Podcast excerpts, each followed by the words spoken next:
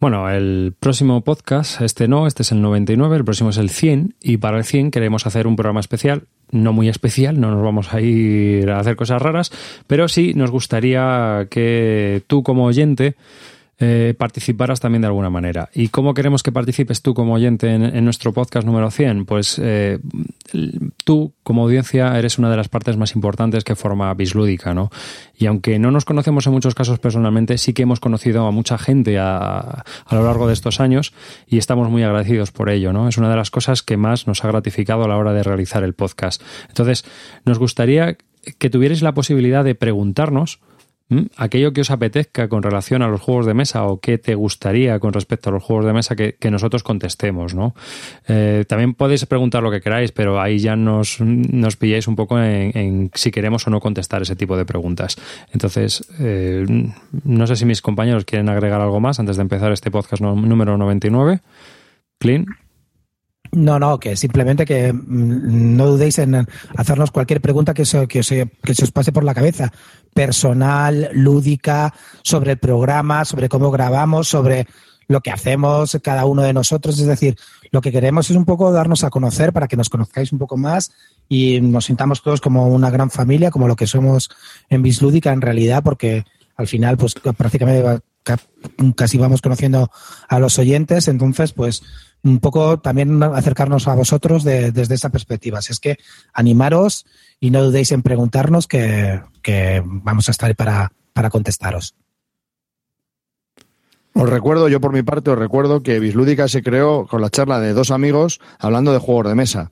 Esta charla de dos amigos de juegos de mesa se ha hecho, se ha hecho extensiva a cuatro energúmenos que hablan de juegos de mesa. Pero es que eso se ha extendido de tal manera que al final, con vuestros comentarios en el chat de YouTube y con vuestros comentarios por los métodos de contacto que ahora indicará David Arribas, al final ya no somos cuatro, somos un montón. Somos una gran familia, como ha dicho Clint Barton. Entonces, ahora somos todos bislúdica. Entonces, participar nosotros, preguntaros lo que queráis, mm, vosotros decidís, vosotros sois bislúdica.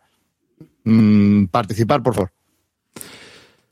Podéis participar, eh, pues eso, escribiéndonos un correo a bisludica.gmail.com, mandándonos un mensaje por Twitter eh, si es directo mejor, porque queremos tener las preguntas un poco, pues ir seleccionando y viendo qué respondemos, porque seguramente muchos de vosotros coincidáis. Y también pues podéis hacerlo a través de nuestra comunidad de Google Plus, eh, que podéis entrar a través de nuestra página web. Podéis entrar ahí y también colocar vuestras preguntas. Y sin más, pues nada, vamos a empezar el podcast.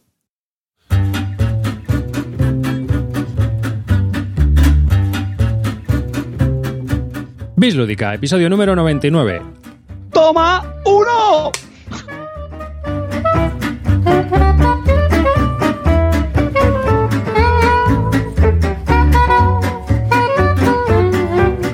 Hola y bienvenidos a un nuevo episodio de Bislúdica. Este es el episodio número 99 de un podcast dedicado a los nuevos juegos de mesa. Yo soy David Arribas, uno de los presentadores de este podcast irreverente, y conmigo están de izquierda a derecha, como siempre, mi hangout para que no haya líos. Clint Barton. Buenas noches, chavalería, vámonos. Vuestro pequeño ídolo local is back again. David Lara, Carte. ¿Qué, tal, mozuelos? Batín rojo de nuevo aquí en este 2016. Dispuesto a darlo todo. ¡Vámonos! El calvo de los juegos de mesa malo. ¿Qué pasa, chavales? ¿Cómo estamos? Vamos a darlo todo one more time. Ya sabéis, ahí tenéis nuestras cuentas corrientes para ir enchufando paso. Venga. A Calvo se le escucha un poquito mal, pero bueno, es lo que hay. Y, no, eh, solo. Sí, es un poco el ancho de banda ha fallado por ahí, pero bueno.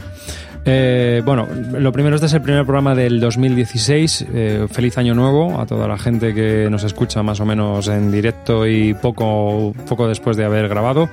Y bueno, pues este es el primer programa. Estamos a un programa del 100, que vamos a ver si hacemos alguna cosilla entre todos, juntos. Y luego, pues nada, Dios dirá. Pero ahora mismo estamos aquí. Me hemos eh, pasado unas pequeñas vacaciones en Navidades que no grabamos para estar todos un poco más relajados, tranquilos y, y bueno, todo más así.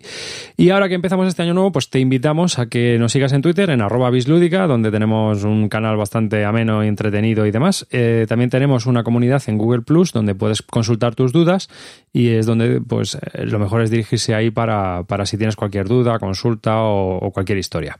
Y luego en nuestra página web pues tienes los twitters de todos nosotros por si quieres seguirnos a nosotros individualmente y seguir las tonterías que decimos habitualmente.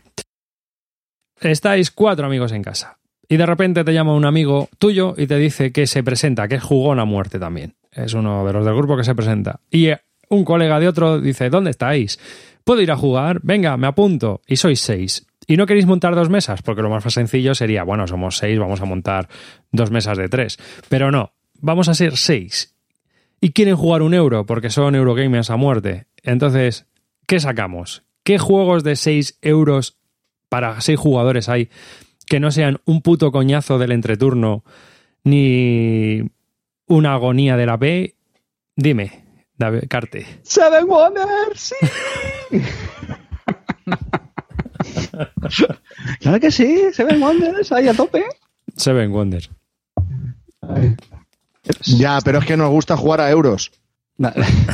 Sí. Yo tengo claro que para mí es Keyflower. Yo sacaría Keyflower sin, ningún, sin ninguna duda. La peña dice que hay mucho AP, pero yo creo que no, tío. Las apuestas van tiradas, van rapidísimas.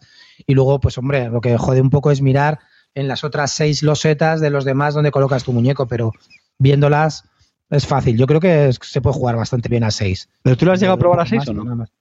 No, a cinco sí que lo he probado y tampoco se nos fue mucho. O sea que tampoco creo que varía mucho. A seis. Nos dicen en el chat el toma 6. Toma 6 no vale porque es un filler. O sea, nada, es un Sí, euro. sí, eso hay que bueno, grande. Los Ni Seven hay que Wonders tampoco, sois es una unos listos, sois unos listos. Bueno, Hemos venga, dicho vamos a hacer platos más, platos más selectos. Age of Steam. Mm, a ver quién lo rebate eso. Eso te estiras, ¿eh? Ahí, ahí, ahí, ahí, ahí la has dado. Yo digo Oye, el mapa, el mapa básico, el mapa básico del Age of Steam además está indicado para 5 o 6, ¿eh? Dicen que además otro. como brilla de verdad es a 5, ¿no? Wings ya of the World, que es la, la versión Light, Coca-Cola Light, de la of Steam.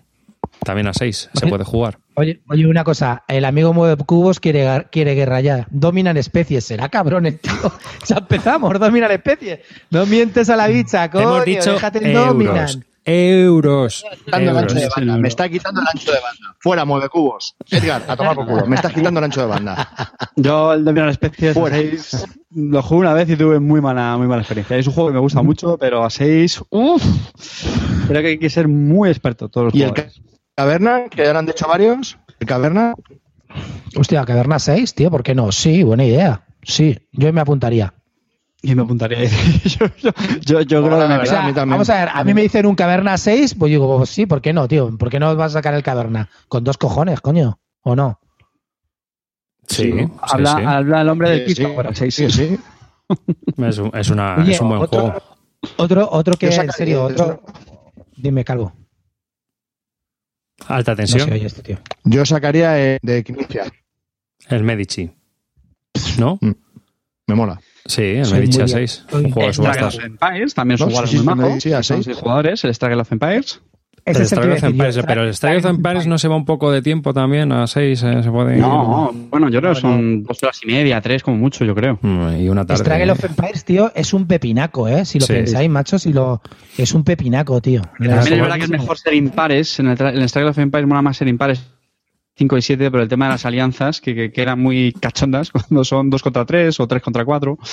Pero bueno. ¿Os acordáis? ¿Os- ¿Hace cuánto que no el Struggle?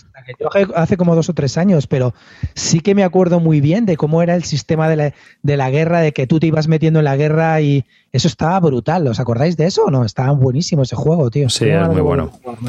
Es más, estaban mirando a ver si Stronghold Games los volvía a sacar, pero ha tenido los líos estos legales, lo decía él en el blog, y que le habían chuleado, y habían los de eh, em, la compañía esta que va a sacar el Brass o... dime. Eagle Griffon Games. Sí. serían, ¿no? Sí, sí. Car- eh, Lo que pasa es que si lo saca, si lo saca Stronghold, ya te imaginas lo que va a costar. 70, 80 euros. Bueno, pero por ahora mismo- juego que valía 35, 40, tío. Ahora mismo no hay un dios que lo encuentre, pues oye, es una manera de que la gente pueda volver a jugarlo. ¿No? Pero hay algo. Venga, otro Bueno, pues juego. Struggle. Ostras, mira, hay otro que ha dicho Ángel López que es- me parece buenísimo, Libertalia, tío.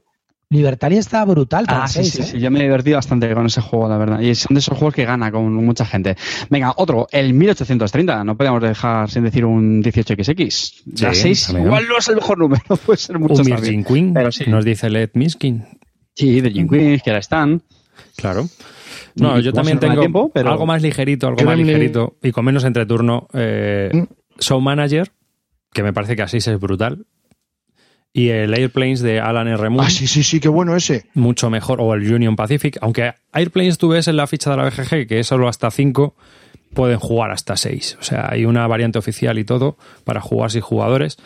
O el Union Pacific, que es hasta 6 jugadores. Y la verdad es que es un juegaco, es un paso más al Aventureros al Tren y mola un montón.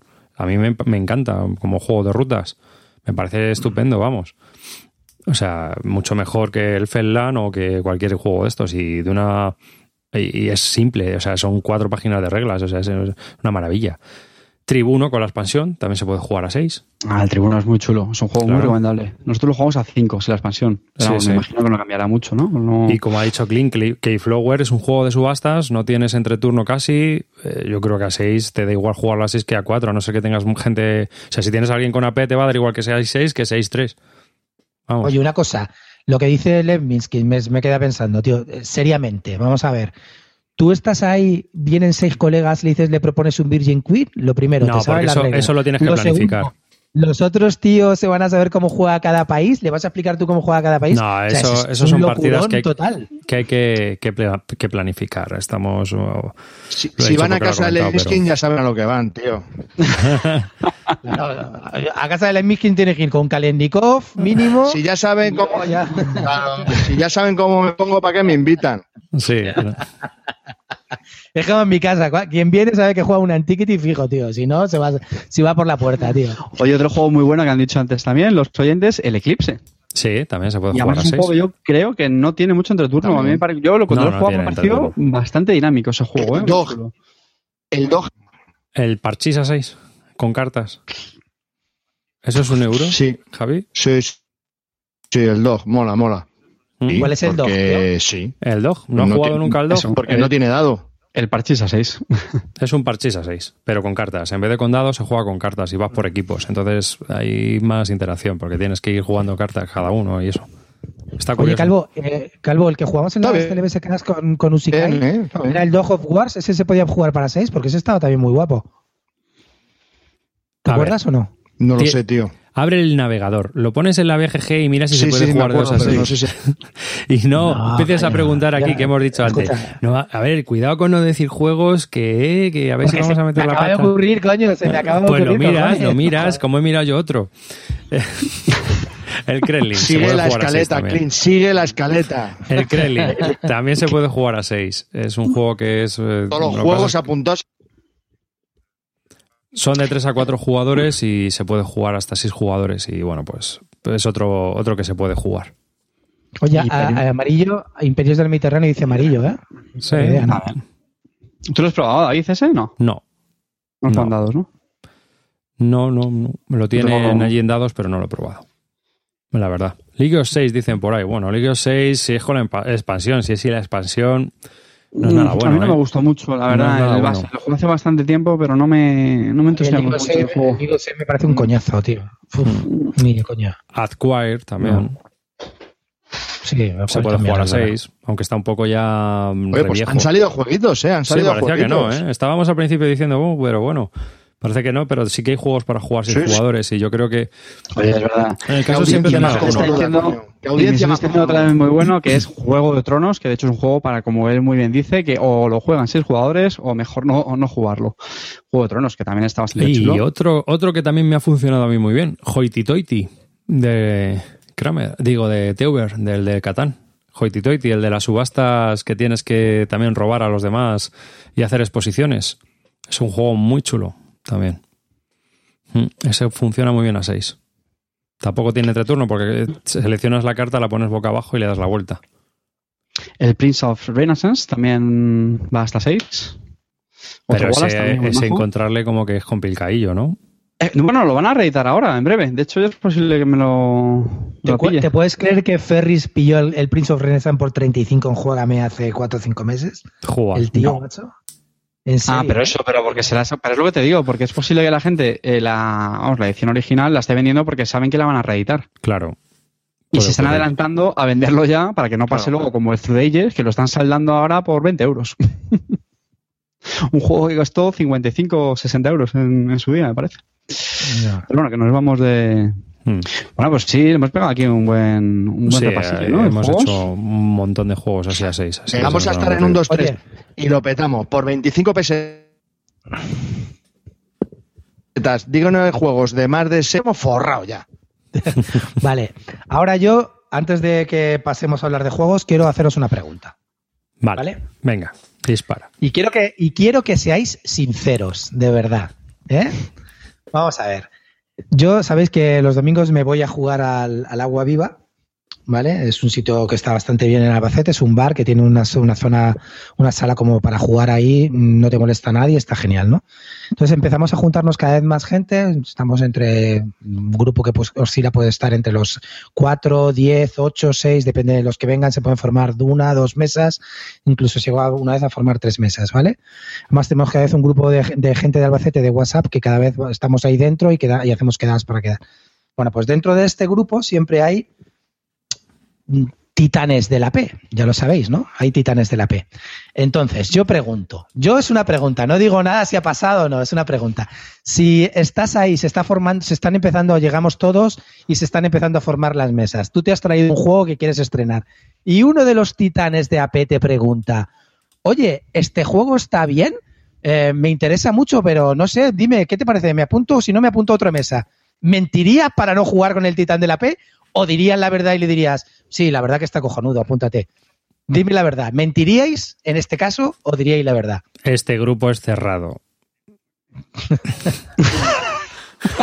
En, en este, en este, Este, club grupo no tiene la a- partida cerrada. Ya hemos quedado para jugar a este juego, los tres o cuatro que somos. Y no, pero caben cinco. Bueno, pues no, pero queremos solo jugar los tres porque luego nos vamos ya.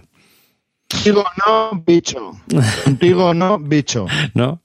No, no- me lo creo que tú seas capaz. O sea, te lo estoy diciendo en serio. Es decir, tú no, no- ayer en un grupo que no te conoces así tanto, tal, no le dices, no, contigo no, bicho. No me, o sea, no, va a ser- vamos a ser serios. Lo estoy pre- preguntando de verdad. de- te preguntan, ¿tú mentirías para decir, Joder, bueno, que no. pues mira, la verdad que es una mierda? A ver, yo, yo te voy a decir una cosa. Yo el tiempo que tengo es muy limitado para jugar. O sea, sé, cuando voy a jugar, voy a jugar. A mí... sí, o sea, yo puedo jugar un toma 6 con la familia, pero a mí me sacan un toma 6 en dados y ya lo he dicho, digo, yo no juego un toma 6, iros a la mierda, no hago, no hago 50 kilómetros para jugar un toma 6. O sea, no, no, esto es así. Pues de la misma manera eso que lo otro, o sea, intento evitarlo como la peste, ¿sabes? O sea, pero de todas las maneras, ahí hay suerte porque los de Titanes de la P se juntan entre ellos y juegan entre ellos, o sea que está guay. Ya ha salido No sé, supongo. Yo, yo, yo creo, tío, yo creo que al final, o sea, lo que a- Arribas ha dicho, o sea, cuando hemos comentado antes esto, Arribas comentaba, digo Arribas, eh, Carte decía una cosa que es verdad, que a la gente que tiene AP no, no le puedes decir, oye, macho, tío, es que tú tienes mucho AP, pero es que eso no lo soluciona. ¿A que no? ¿A, a que no, Carte? Tú por mucho que le digas No, a un tío, macho, tú es que tú eh. tienes mucho AP, eso no funciona, tío, porque al final sigue teniendo AP. Vuelves a jugar y tiene AP. O sea, A ver, el- el hace un turno bien y luego los cuatro siguientes ya No. tienes AP. tío. El problema es que normalmente lo que se suele decir es, venga, o venga, mm, vamos a hacer el turno más rápido, no sé qué, y se suele decir con mano izquierda, y el problema es que eso no funciona. No funciona nunca, jamás. yo reconozco, y sabéis que soy el posiblemente el más happy flower de los cuatro, pues eh, evidentemente intento tener mano izquierda, decir las cosas con un poco de cariño, pero es verdad que la experiencia me enseña eso. Entonces yo lo que sí quiero es que pones un poco más serio, sin llegar a ser tan borde, y el hacerle ver a la gente que el, que el tema de la AP es una cuestión de, de educación hacia los demás. Es decir, vamos a ver, tío, no puedes monopolizar el tiempo de la partida, mm, que al final, es que no olvidemos que se trata de un puñetero juego, que el objetivo es pasarlo bien, y tienes al resto de la gente frustrada. Y no solamente eso, sino que, joder, hasta generas, si me apuras, mal ambiente, por lo que tú estás comentando. O sea, al final, ese mal rollo que te estás diciendo, tal, pues, se solucionaría si la gente no tuviera ese problema de la AP.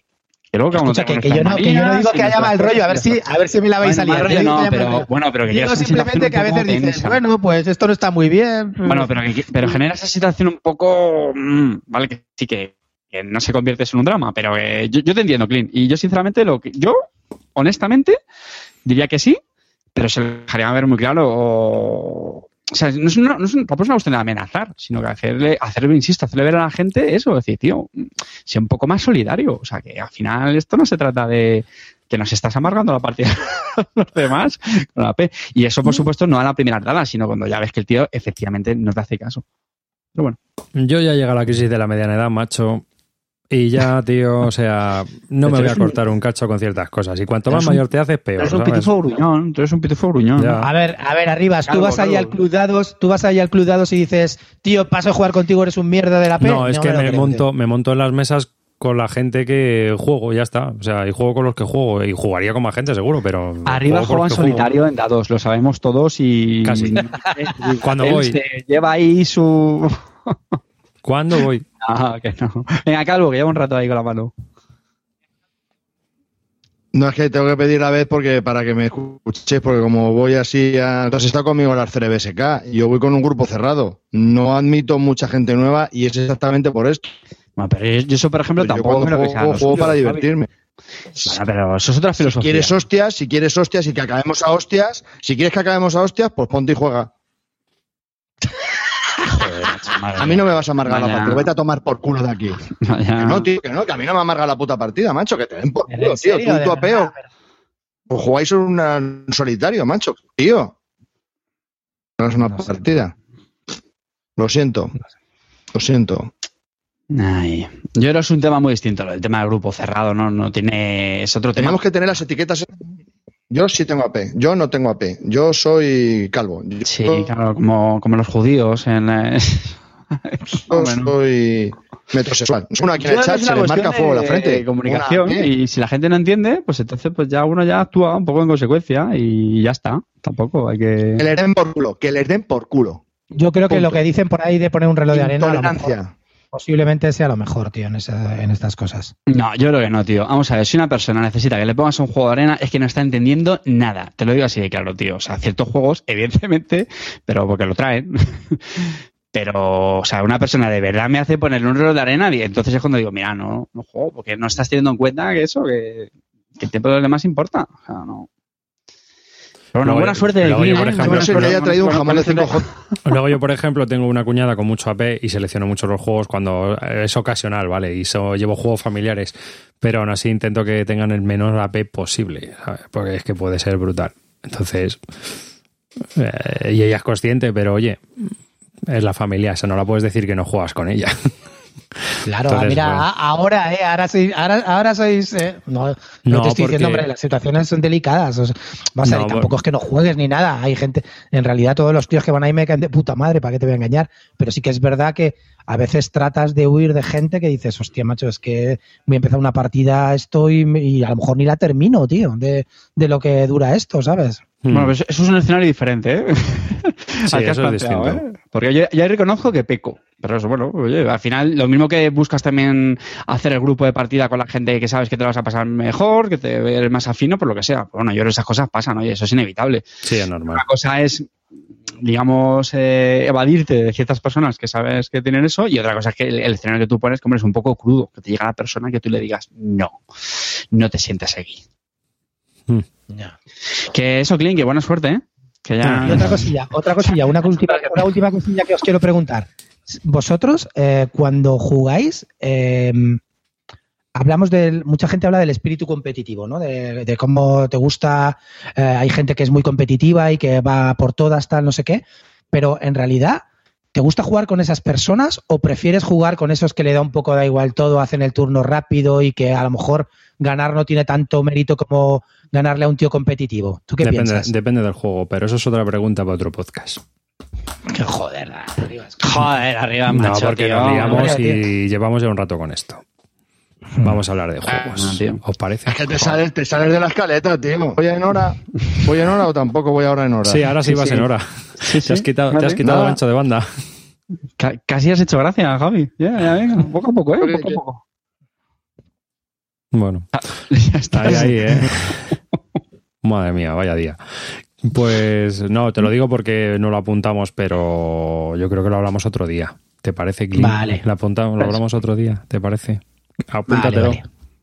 Apúntatelo. Sí, en el río. Que no se te olvide. Que luego, no, coño, para que si tenemos ahí un montón de temas ahí para por hablar, si que, Vale, que vale. por ideas no sea. ¿Mm? Ok.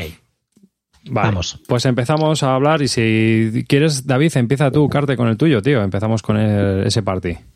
Venga. Venga, pues ¿Tú tienes de ahí a mano? que- Sí, sí, sí. Venga. Tú sabes que soy un tío organizadito, empollón, y tengo la ficha del código secreto, Codenames, como se llaman en inglés. Y nada, esto es un, un party, digan lo que digan, esto es un, un party que puede hacer más o menos gracia, de 2 a 8 jugadores. Eh, la editorial original es Check Games, aquí en España la ha sacado de Vir, y de nuestro queridísimo diseñador Vlada Shapatil.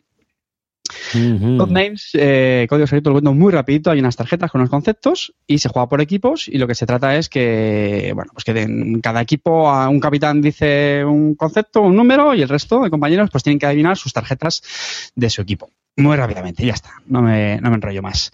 Es un juego que jugué estas, estas navidades y, y lo quería comentar porque, bueno, ha estado bastante en boga. Se opina también mucho sobre él. Me consta que ha tenido bastante éxito. La gente lo ha jugado mucho estas, estas navidades.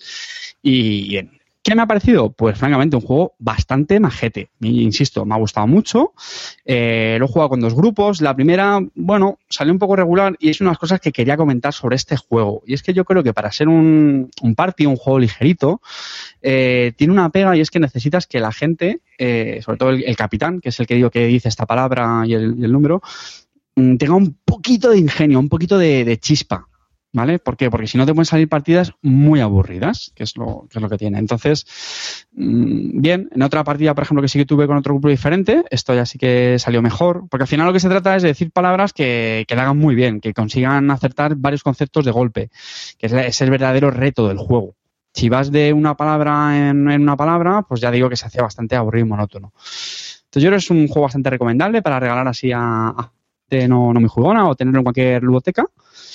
Y, bueno, sí que me gusta. Lo que no comparto es ese. Vamos, se ha puesto por las nubes. De hecho, no sé si lo habéis visto, pero este juego está en el número 20 del ranking de la BGG, que, es muy respetable, pero para mí es muy discutible. Eh, y, bueno, sinceramente creo que es el típico ejemplo de juego que si no lo hubiera diseñado pues el famoso diseñador Blada Sabatin, pues hubiera pasado como muchos otros parties que se hubiera eh, perdido más en el, en el fango del ranking. No sé si compartís esa, esa opinión. Hombre, si está en el número 20 es que es un party que ha funcionado bien con Eurogamers. Eso está claro. Pero no sabemos, o sea, una cosa es que funcione bien con Eurogamers y otra cosa es que funcione bien para toda la gente que bebe Coca-Cola Light. Entonces, yo qué sé. Pero bueno, sí, es una medida del éxito. También el autor, tío, tiene mucho tirón y el juego es, es fácil de adquirir, no tiene mucho coste. No lo he dicho, en, en tienda física son 20 euros, que eh, bueno, está Y bien. aparte se le ve muy testeado, porque en las reglas hay un montón ya como de dudas que te resuelven ellos o eh, lingüísticas. Sí. Es un juego lingüístico al final, ¿no? No deja de ser un juego lingüístico. Sí, eso es. Y entonces, o de asociación de, de ideas y tal. Y entonces, eh, pues ya se le ve como que han jugado bastante ellos y que está todo, no como el concept, que jugabas y todavía decías, pues aquí todavía esto, no sé, esto el final es un poco raro, no sabes algunas cosas cómo tienes que hacerlas, las puntuaciones. No, y aquí está todo ya mucho más cuadrado. Sí, sí se nota que el desarrollo es, es final. O sea, el juego está completamente hecho, los componentes están muy chulos, las reglas se, se explican bastante bien. O sea, en general es un party que ya, yo creo que como todos los parties depende de tu grupo. Habrá tu grupos que les divierta y habrá grupos que digan, pues vaya castañaca, porque esto de asociar, pues vaya tontería.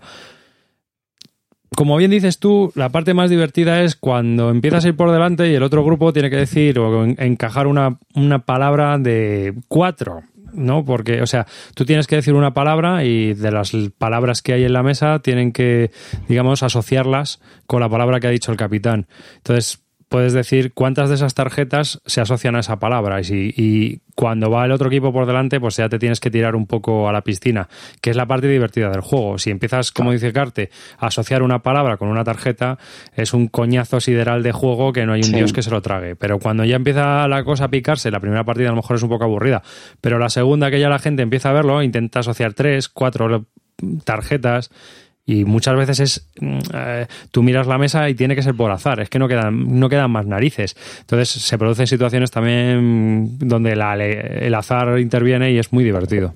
Sí, otra cosa también chula del juego es que eh, cuando tu equipo empieza a seleccionar las cartas, eh, pues a lo mejor puede marcar unas del contrario y ahí la, la caga. O incluso hay una que te hace perder automáticamente la ronda y tienes que andarte con mucho cuidado de no dar una pista que la gente la pueda relacionar con eso. Eso la verdad es que lo hace bastante, bastante chulo. Sobre todo cuando consigues decir una palabra con un número elevado, pues mola, ¿no? Es una especie de momento épico de, venga, que voy a decir esta de, de 3, de 4. Y pues eso sí que, sí que mola.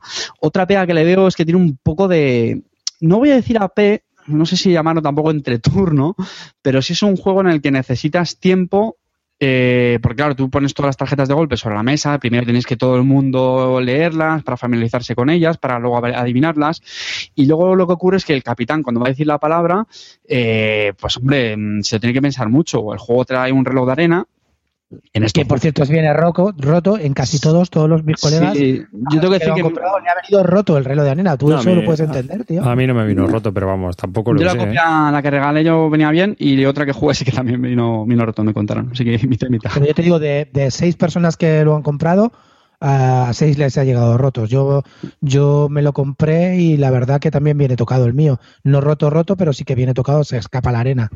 Estos relojes chinos. Y bueno, decía, no, que, hay veces que, el, juego pide tiempo para pensar a los capitanes, para poder decir una palabra con cierto ingenio, y ahí es un poco, bueno, un poco para mí un poco de, de coitus interruptus, ¿vale? Es decir, un juego porque tienes al resto del equipo que está esperando a que tú digas algo. Pero bueno, tampoco, tampoco va a mayores, ¿eh? La cosa. A mí me, me parece muy recomendable, sinceramente. A lo mejor mi problema fue que esperaba un poquito más con todo el, el ruido que ha hecho este juego en estas navidades, porque todo el mundo lo ponía de súper juegazo, la bomba, no paramos de jugarlo y hombre, a lo mejor ese ha sido mi problema, pero que insisto, ¿eh? yo lo he regalado después de haberlo jugado, es decir, que me ha gustado y lo, lo recomiendo. Una última cosa una cosa que te quería comentar. Yo no lo he jugado, tengo dos colegas que sí que lo habían jugado. Eh, Carlos eh, dice que un colega, bueno, Chipinazo, dice que enlazó casi como ocho o nueve partidas seguidas con sus colegas, triunfó, y el otro, eh, Manhollow, me comentó que en su casa fue un desastre total mm. porque en la familia había dos tíos que, que, se, que de casualidad empezaron eh, como no haciendo trampas, sino cometiendo un error, pero siguiendo ese error todo el rato acertaban todas. Es decir, como decían, por ejemplo, una palabra eh, montaño 2, y eh, no, esa palabra no está permitida, pasa el turno. Pero ellos ya sabían que había dos en la montaña. Ya, pero bueno, eso, claro que si juegas con gente así. Depende de la gente, de la gente así, pero eso ocurre, así, tío. Es decir, también el juego debería dejar de permitir, no, no permitirlo eso, pero, es, esa pero eso va a pasar con ¿eh? todos. Mira, el, Time's Up que estaba comentando antes Calvo, me parece que ha sido fuera de grabación, ¿no? Que lo había estado jugando, que había tenido un escrito de la hostia, pues es que también puede pasar eso. Si llega en las fases, la, la segunda, tercera mímica, hay una serie de restricciones y la gente se la salta, pues chico, también te va a pasar lo mismo. Mm. Eh, quería comentarse una cosilla que lo estuve viendo en la, en la BSK la verdad que me pareció muy gracioso.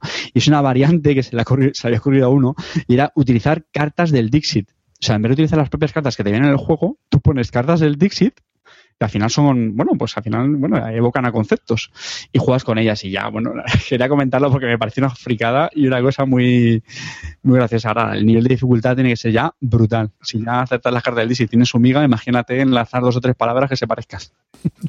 a mí me parece pervertir el juego. Debería estar muy fumado, ¿no? bueno, oye, está aburrido. ¿Ese? ¿Qué te mató?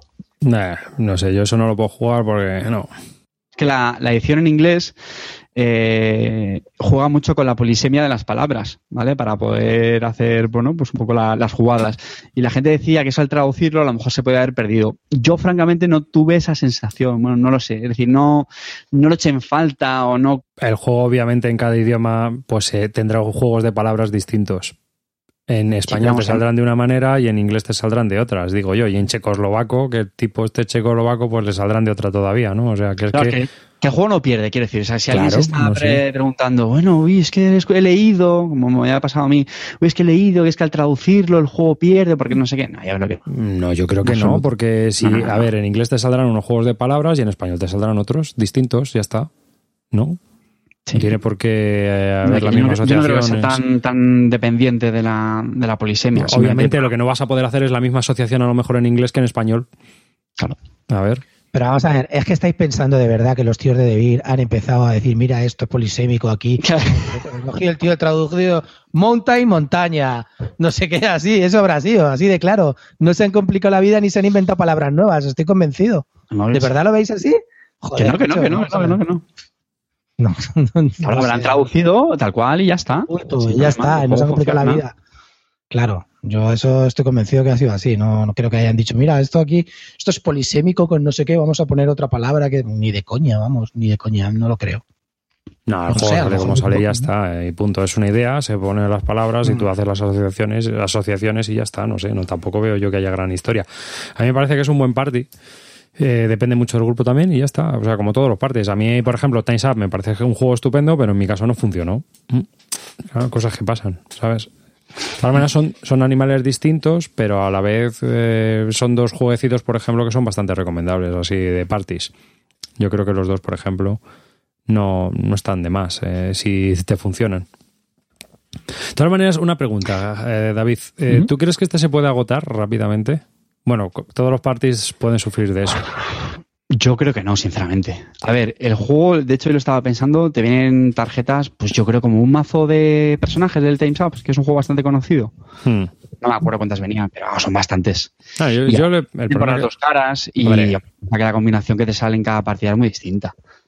No, yo creo que al final se acabará agotando, porque todos los partidos se agotan, pero eh, sí que tiene muchas tarjetas para evitar eso. Y bueno, puede que. Lo que pasa es que a lo mejor hay gente que empieza a repetir patrones y se empieza a aburrir. No lo sé. Eso ya cada grupo verá, pero vamos. Que como No, lo- Ahora, para estar el 20 de la BGG, pues chi- chico, yo no lo veo.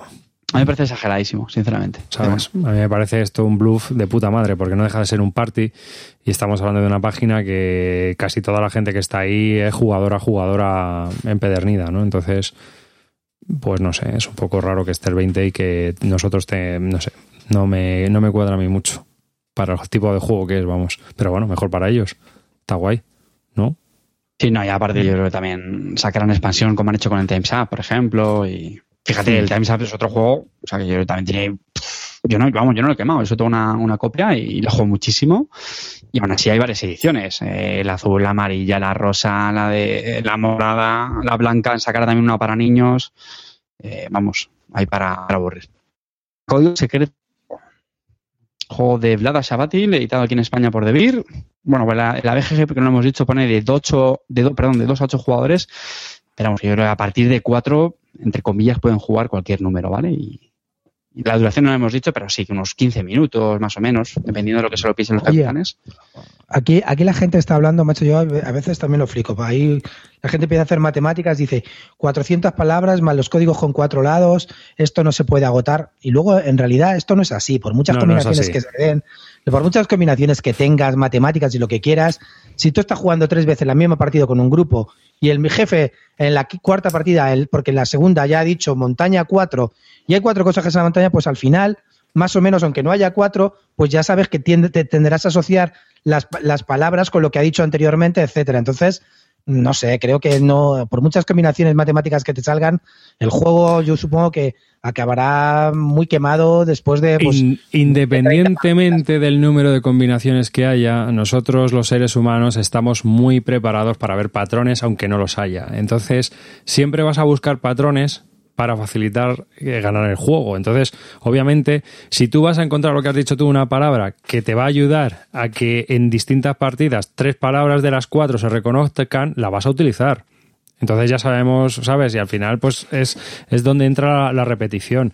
¿Qué pasaba con el Dominion? El Dominion eran 500 cartas y 10 y no sé qué, no sé cuántas combinaciones, pero si jugaba varias partidas, al final era. El patrón era el que era. La villa. sí, la bruja, no sé qué. Sí, sí, claro. O sea que, Venga, no, vamos a- no queda más. Eh, voy a hablar de un juego infantil, porque yo en Navidades, la verdad es que cosas grandes he probado poca historia. Y he probado. A ver que me cargue. Aquí está. El juego del que os voy a hablar es El baile de disfraces de las mariquitas en español. Así. En, en alemán es Maskenball der Kaffer. Originalmente Me lo ha publica- vendido. te lo he vendido, lo ¿verdad? vendido. Sí, sí, mola un montón.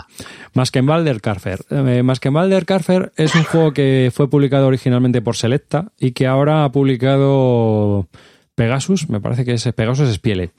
Pegasus Spiele eh, está sacando toda la colección de Selecta a un precio bastante aceptable. Yo compré este Maskenball bastante barato y la verdad es que es un juego infantil para cuatro años o más y que funciona estupendamente. ¿De qué va este juego? Bueno, este juego es sobre todo porque es también un poco artefacto.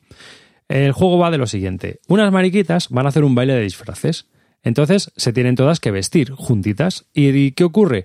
Que se tienen que ir intercambiando colores. Y cuando todas se han intercambiado los colores y cada una tiene cinco colores distintos, pues entonces empieza el banquete. Pero hay unas hormigas que se quieren comer la comida. Entonces, mientras nosotros estamos con las ma- ma- mariquitas intercambiando colorines, las hormigas van subiendo por la rama del árbol a donde está el banquete y la comida, y si llegan, se comen el banquete y las mariquitas, o hemos perdido, se quedan sin comer su banquete porque las hormigas se lo han comido todo.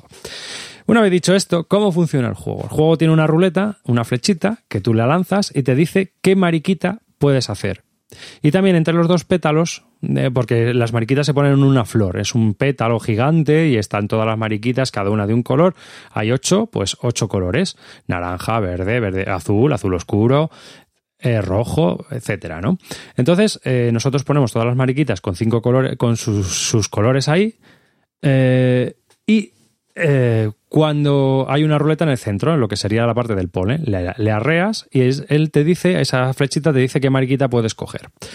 También puede indicar que, puedas, que tengas que subir una hormiga por el árbol. Bueno, el caso es que esto es lo que mola. Tú coges, por ejemplo, la mariquita que tiene todos los colores naranjas, porque cada una empieza con todo, cada una su chepa t- tienen todos los colores, y la enfrentas a otra mariquita. Y si se dan un besito, puedes cambiar, puedes cambiar los colores. Pero si la mariquita que tú estás po- poniendo puesta se da la vuelta y no quiere nada tener que ver con ella, se acaba tu turno.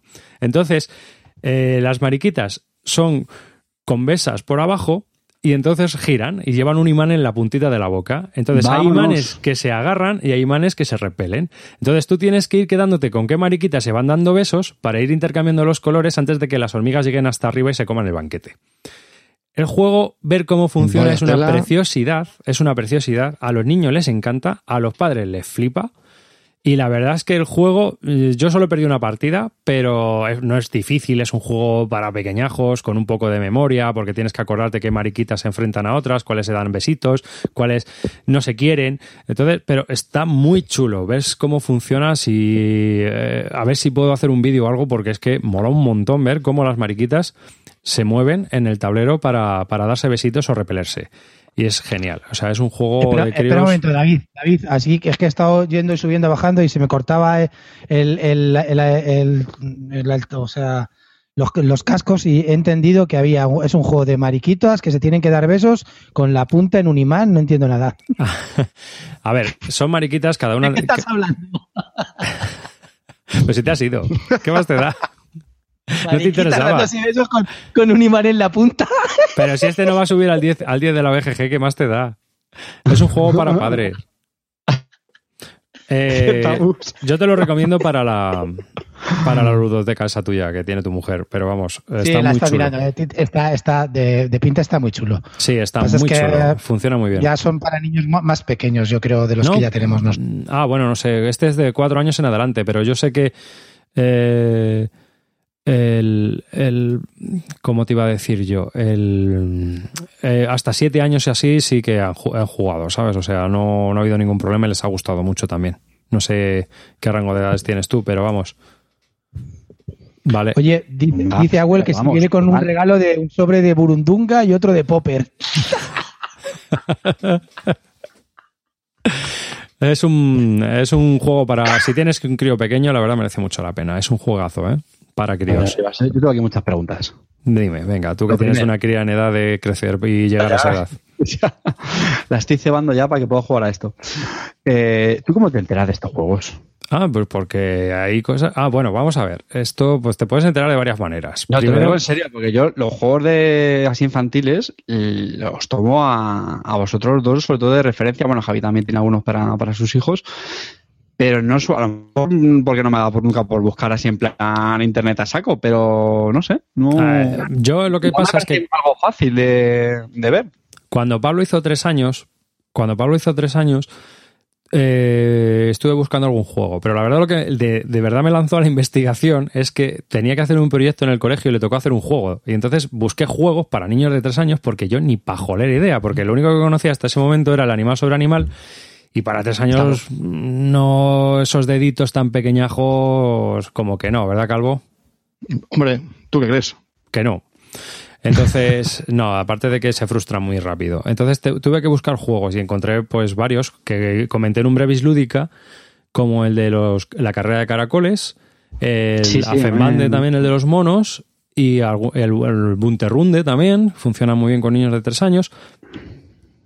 Y ya, claro, al ir cumpliendo años, pues he ido buscando las mismas fuentes. ¿Y qué fuentes son esas? Pues muy sencillo.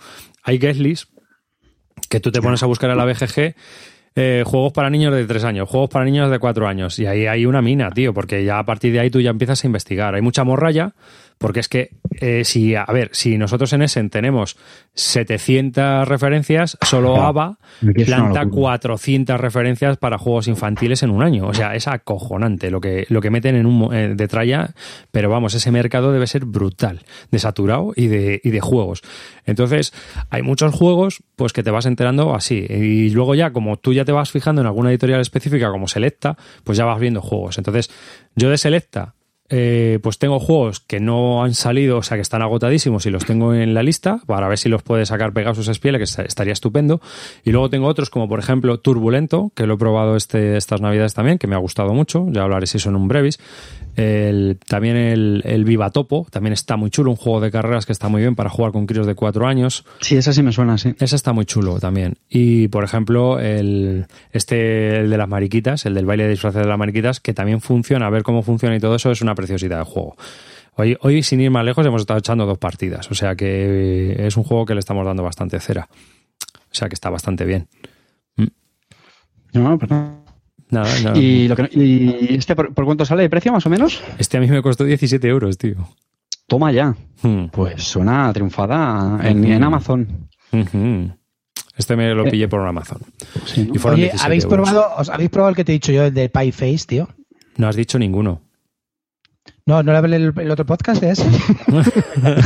os, voy a, os voy a comentar uno para niños brutal, ¿vale? Que es un exitazo, Joder, y luego soy yo el del mental delay. Y luego soy yo. Que es la bomba, ¿vale? O sea, el juego se llama Pie Face, ¿vale?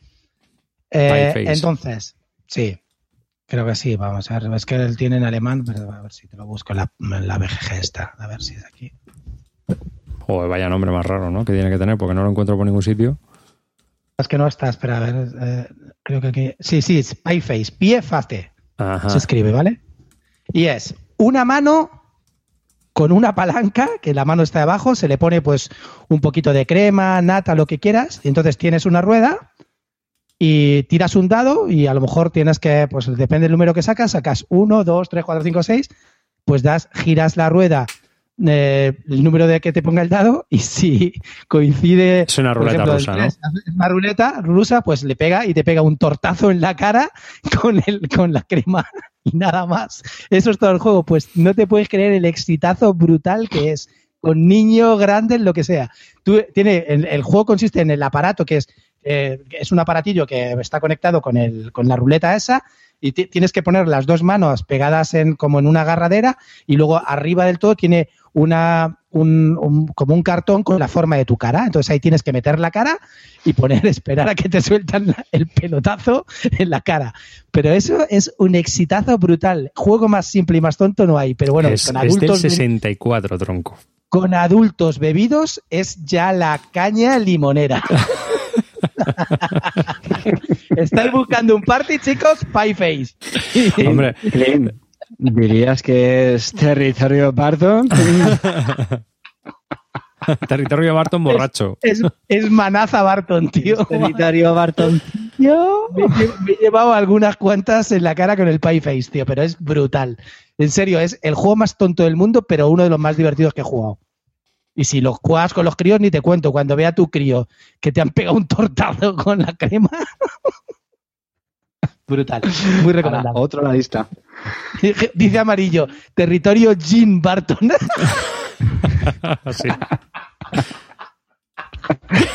Le da. Le da Cogorza. Barton. Cogorza Barton. Macho, es que esto ya, lo de territorio Barton lo voy a tener que dejar aquí. Esto- No, pero hay, hay por ejemplo, el, este, el de la tarta de los monstruos, tío. mm, a mí me lo, me lo dio Bertus Tabú, y muchas gracias. Y, a ver, para jugar padres con críos, yo no lo veo mucho, porque los padres tendrían que jugar con handicap, pero cuando juegan los críos solos sí que es muy divertido, ¿sabes? Lo que pasa es que jugando tú, tío, pues tienes que hacer un poco de handicap, porque si no, tío, coges todas las bolitas esas de la tarta de los monstruos. A los chavales no les das ningún respiro. Ahí tienes que handicarte tú solo. Es un juego Oye, como...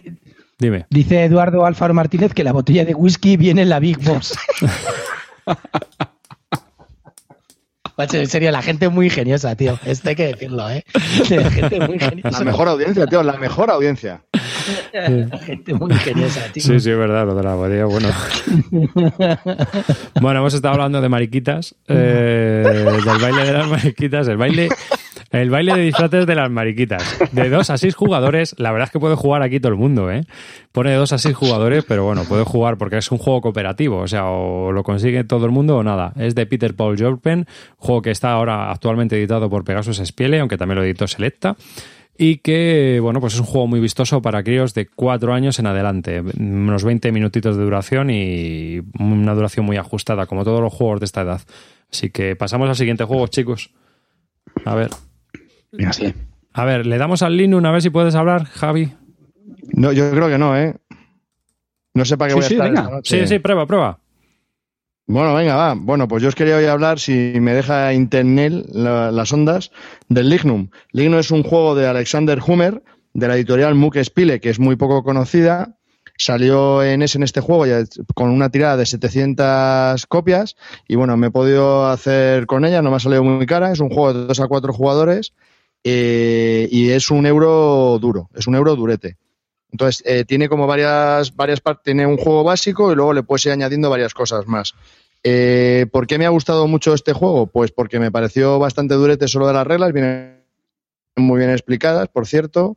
Y cosas curiosas que tiene, pues bueno, pues tiene un track alrededor de, del tablero en el que eh, te vas moviendo con tu peón y no puedes ir para atrás. Entonces, donde caes, te llevas lo que hay. Y ahí hay espacios en los que solo tú te puedes llevar cosas. O sea, el primero que cae es el que se lo lleva. Entonces, y no puedes ir para atrás. Y siempre tienes que ir hacia adelante. Y no puedes repetir espacios de otros. Entonces, es muy curioso la batalla que tienen los jugadores para ver qué cosas van cogiendo en, en cada sitio, ¿no? Y al final, cuando todos han terminado, pues vas al tablero central, que es donde se recoge la madera. Entonces, pues también decides, el primero que ha llegado es el que primero se mueve en el tablero, ¿no? Entonces te puedes quedar. También tienes que tener esa carrera de ver quién llega antes para ver quién coge las mejores posiciones en, para coger madera. Luego, una vez hecho eso, que has cogido que te sirven para el turno después, eh, tienes que coger cortadores de leña, eh, los que transportan la leña y los que, bueno, los, perdón, los que talan los árboles, los que transportan la madera y los que procesan la madera. Entonces, esos peones los has ido recogiendo en este pequeño minijuego que tiene al principio y eso es lo que vas a utilizar para luego lo que es el turno, que es en tu tablero, tienes una serrería, entonces decides qué madera serrar y procesar o qué madera vender en bruto. Entonces, si la vendes en bruto, pues te da un dinero, pero si esas, pues te da más dinero, ¿no? Entonces, bueno, pues es una gestión bastante curiosa lo que tienes que hacer ahí. Es un juego también de programación porque te tienes que ir programando para turnos futuros y me pareció bastante, bastante interesante. Funciona muy bien a dos, eh, aunque es una, puede parecer una carrera un poco absurda al principio, pero la verdad que tiene bastante sentido. Y a tres y cuatro es muy bueno, muy bueno también. Entonces, bueno, pues yo creo que lo probé contigo, ¿no? Carte, ¿lo jugaste conmigo? Sí, eh, y una cosilla que quería matizar, ¿vale? Por si no ha quedado muy, muy claro. Una de las peculiaridades que tiene este juego es que en este, en el tablero, eh, digamos, que donde tú avanzas tu, tu ficha, por así decirlo, tú la avanzas tanto como tú quieras. O sea, para mí una de las gracias de este juego es esa, que cada casilla te da una cosa, ¿vale? Te da algo, da igual, lo que sea, pues comprar, recibir materiales, tal. Pero es que la gracia es que tú la avanzas lo que te dé la gana. ¿Qué es lo que pasa? Que hasta que hasta que no quedas por detrás, no te vuelve a tocar. Entonces, No, si no, no, no, es así, no es así, no es así, no es así. No es así, no es así, no va es por así. turnos, sí. Una tú, Perdón. una yo, una tú, una yo. Lo que pasa es que si avanzas mucho, pues te dejas por el camino otras cosas que el que va más atrás lo puede ir recogiendo. Claro, si terminas tu turno ya, pues el otro, digamos que lo puede recoger todo. Entonces, tienes que hacer ahí una valoración entre, joder, realmente lo que, lo que quieres eh, con más prioridad, pero teniendo en cuenta lo que dejas a los demás. A mí eso me gustó bastante y digamos que de algún modo se podría, podría recordar un poquito al, Glenmore, eso, no sé si estás de acuerdo, Javi. Un poco todas las casillas que tú quieres y le vas dejando el resto a los demás. Y luego otra cosa muy chula, que eso sí que lo ha explicado muy bien Javi, que es un poco el tema de la planificación. Es un juego muy logístico y tienes que saber planificarte muy bien los recursos que vas a ir recolectando, lo que vas contratando para no desperdiciar nada, procesarlo todo bien. En ese sentido es, es bueno, es exigente. No es un juego muy, muy duro, pero ostras, una partida eh, te das cuenta de que tiene, tiene su miguilla. A mí me, a mí me gustó, solo lo he jugado una vez, pero me, me dejó con ganas de repetir. Me pareció un juego chulo, sinceramente. Yo tengo una pregunta. Yo Sí, también me lo he comprado. eh, y estoy pendiente de estrenarlo. Me he leído las reglas y después de leerme las reglas mm, me da la impresión de que puede ser un poco repetitivo porque luego siempre es el mismo circuito, lo tienes que repetir varias veces, ¿no? Una vez en verano, otra en invierno y luego hacer varios turnos repitiendo siempre el mismo circuito. ¿No se te hace repetitivo a la, hora de la mecánica? Pero los recursos cambian, ¿eh? Clean, de, creo recordar que de una... De posición, de posición, de posición. Claro, o sea, lo que tú coges en una posición o en otra cambia de una ronda a otra. A ver, al final es la misma, pero bueno, es como, yo qué sé, como si no se te hace repetitiva la mecánica de colocación de trabajadores, en, yo qué sé, no, no, yo sé, es que como es darle vueltas a eso, yo supongo que la chicha luego está en cómo gestionas la madera, en tu tablero, ¿no? todo eso. Son como unas dos partes que yo creo que está bastante chula, porque son, realmente son muy distintas. Pero sí, es tienes que tienes que planificarte bastante. Oye, estoy oyendo por ahí que se parece a Luego las expansiones, buenas expansiones. No, no, porque no tienes los setas. O sea, no tienes los setas. Es, la, tienes un recurso que es la madera, tienes tres tipos de madera y tú te vas gestionando cómo quieres procesar esa madera. Entonces, en ese sentido, no. Lo que sí se parece al Glenmore es por lo que ha explicado Cartillo, que es lo de los peones que vas moviendo alrededor del tablero para ir cogiendo los recursos. Que tú lo vas moviendo, eh, si lo mueves mucho, pues te dejas por el camino cosas que no has recogido. Lo que pasa es que te toca a ti, me toca a mí, te toca a ti, me toca a mí. No es que hasta que tú no me adelantas no me vuelva a tocar a mí. Es la diferencia del Glenmore, pero es eso, que si avanzas mucho, pues te dejas por el camino cosas que los otros pueden ir cogiendo. ¿Vale? Y lo que tiene... ¿Dirías, entonces que es un Glenmore vitaminado? Eh, sí. Bueno, y que tiene otras cosas que dice, si lo quieres hacer un poco más complicado, eh, tiene otras dos, dos módulos más que lo único que hacen es que esa gestión, esa planificación que tienes que hacer, te resulte todavía más compleja. Entonces, bueno, pues lo complica bastante más si lo juntas todo. Entonces, la verdad que a mí me ha gustado mucho. Me parece que es un juego muy interesante para ser de una editorial desconocida y un autor desconocido. Me, ha parecido brillante, eh, lo he jugado ya bastantes veces y estoy encantado con él. Me hace este estar bastante pensando ahí todo el rato cómo gestionar el tema, cómo... Me, ha encantado, me ha encantado. Tú has este dicho antes que funcionaba bien a dos, pero yo leí un, un comentario del autor diciendo que no, que me funciona mucho mejor a tres y a cuatro. ¿Pero a quién vas a creer, al autor o a mí? A ti. Va por culo el autor, hombre, ni puta idea. Claro, tío, si es en alemán no se entera de nada. Es que no, que no, no, en serio, que a dos mola. Yo también pensé, pensé que era, tú mueves tú una, muevo yo otra, mueves tú una, muevo yo otra. Pero es que hay veces que te interesa algo muy en particular y avanzas a lo mejor 10 casillas. Pero es que te estás arriesgando al que el otro se lleve todo lo del medio. Cuando esa más se va diluyendo entre los demás. Pero si te avanzas 10 casillas, es que el otro se lo va a llevar todo. Y es una movida. O a lo mejor el que queda detrás dice, hostia, es que yo necesito llegar primero porque solo hay un sitio en el bosque para recoger madera que interese. Es que es una movida. O sea, a dos es muy jodido. Hay, mucha competencia por. Hay, bueno, hay cierta competencia por lo que vas cogiendo en el camino. Entonces es como, hostia, este turno tengo que coger esto por narices. Vale, pues sale, avanza abajo, avanza, avanza casi. Claro, jódete tú. Este es de los que seguías en Essen, quiero recordar. Ya lo dijiste cuando estuvimos hablando del previo de Essen. es uno de, los, fijos que quería para Essen, sí. Sí, es uno de los que dijiste que ibas a pillar sí o sí para Essen. Entonces, una pregunta que yo tengo es, ¿cómo lo colocarías respecto a este Essen, que por lo visto está siendo bastante bueno, ¿no? O sea, ¿en qué...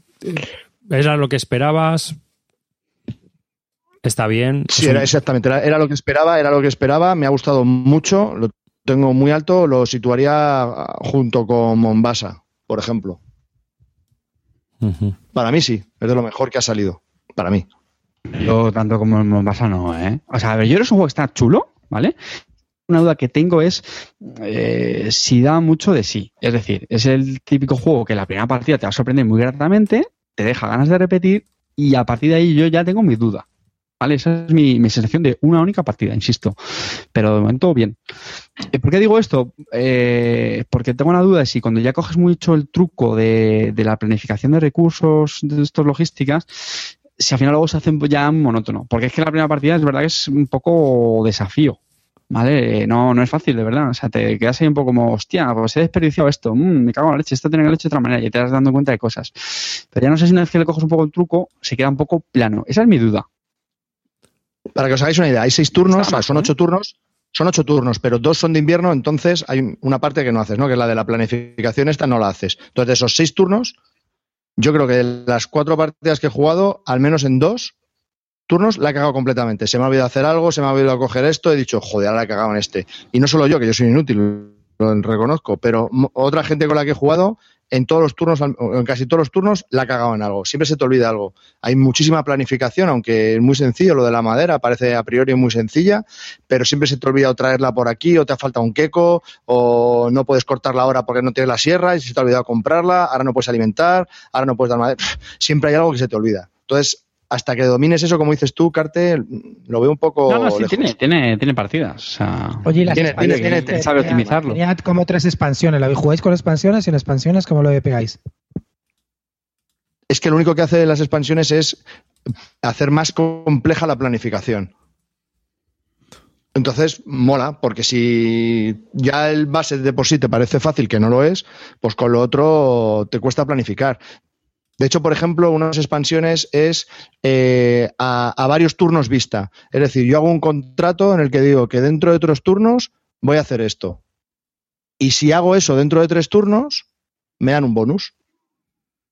Entonces, claro, me tengo que planificar para que dentro de tres turnos haga eso concretamente. Porque como no lo hagas, pues no te dan ese bonus, no te has perdido la opción esa y solo tienes tres opciones de hacer cosas así. Entonces, bueno, es entretenido. Y luego, además, si alguien quiere repetir esa misma acción que tú has hecho, ya tiene que pagar una moneda. Y el segundo que lo haga, o sea, el tercero que lo haga, tiene que pagar dos. Entonces, el primero que lo haga mola porque lo hace gratis, pero los siguientes ya. No, está, que está, está, está muy curioso, está muy currado. El tablero es muy feo, pero pese a eso, a mí me ha parecido un gran juego en el que hay que pensar bastante. Las estaciones son un poquito pis.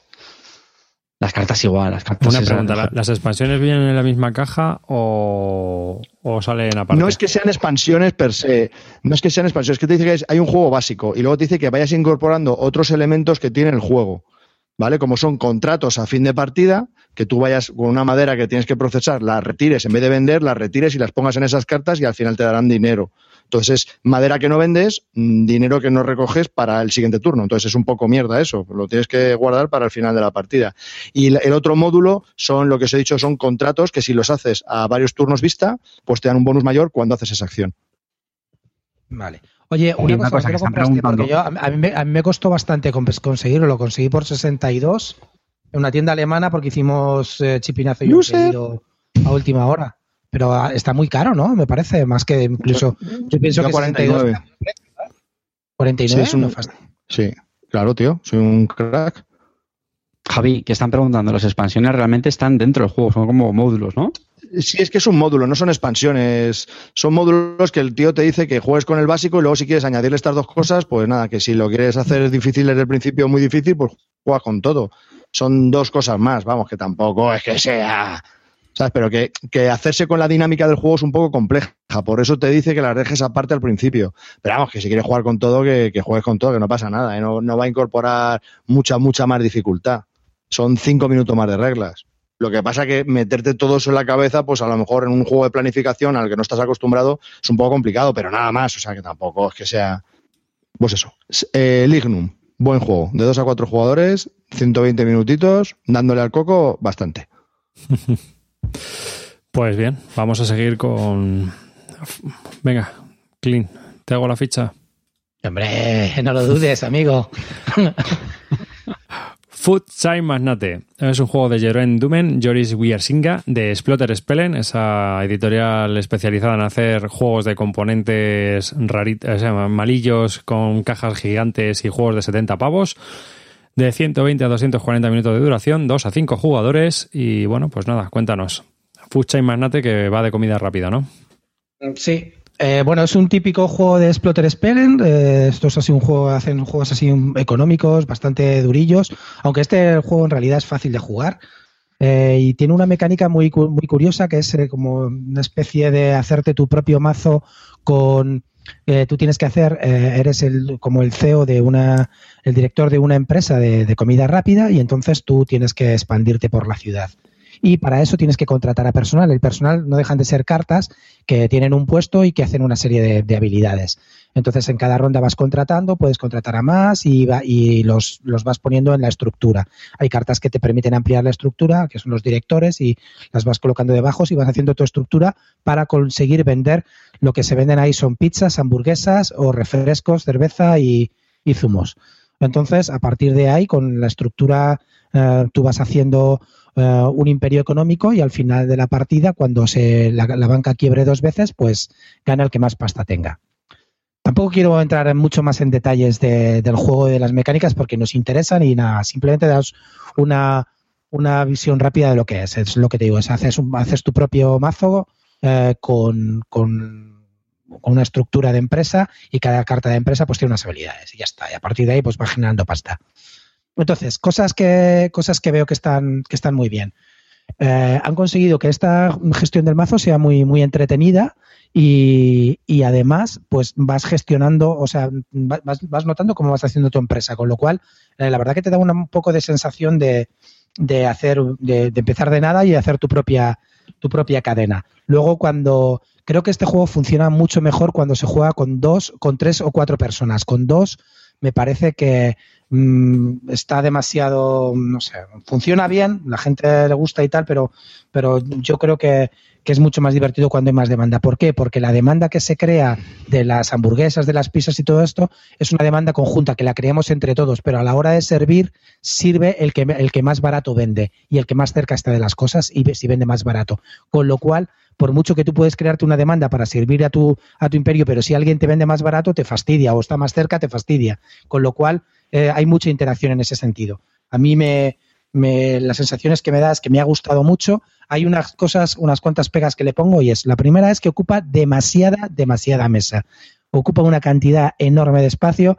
Están saliendo cosas en Internet que, pues para colocar las cartas de una manera que ocupen menos espacio, etcétera, pero ocupa muchísima mesa. Ya solamente al poner tu estructura ya también te ocupa mesa es un poco rollo, la verdad. Desde, ocupa demasiado espacio.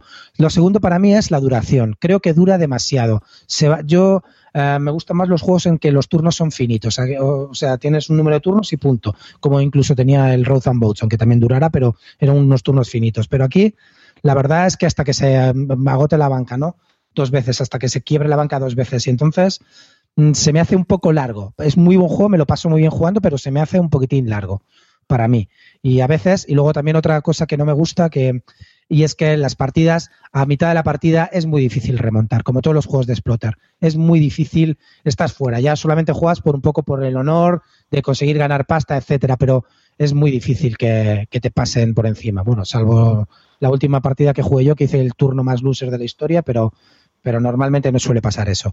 Entonces, esas tres cosas no me han gustado mucho. Cosas que sí me han gustado, eh, la mecánica de, las estructuras, de coger las cartas, luego la ambientación que tiene en el sentido de que es verdad que, vas notando como que vas haciendo tu pequeño imperio y, y, vas vendiendo. Luego también me gusta mucho la interacción con el tema de la demanda, cómo vas creando la demanda y cómo vas sirviéndola y bajando los precios. Eso genera mucho buen rollo en la mesa hay mucho cachondeo con lo de tú vendes la bazofia más fuerte de la ciudad, tú no sé qué, y empiezas ahí a ver pique porque la verdad que ves cómo te levantan a lo mejor eh, una casa que tú tenías a punto de servir, te la levanta porque un tío ha metido un, uno de personal que reduce en cinco el precio y te, te, acaba de levantar en tus narices las cartas. Eso está bastante bien. Y la verdad que es muy ingenioso, me parece original siempre estamos hablando de la originalidad, este me parece original, aunque a lo mejor no innova ni aparece nada nuevo, en conjunto la sensación me da es que es original. Bueno, dime, Calvo, cuéntame. Bueno, a ver, mis, mis, impresiones, que me voy a llevar hostias para aburrir. Bueno, yo lo probé por la primera vez y dije, lo voy a vender. No, no me llenó nada. Luego lo he jugado un par de veces más y estoy ahí, ahí.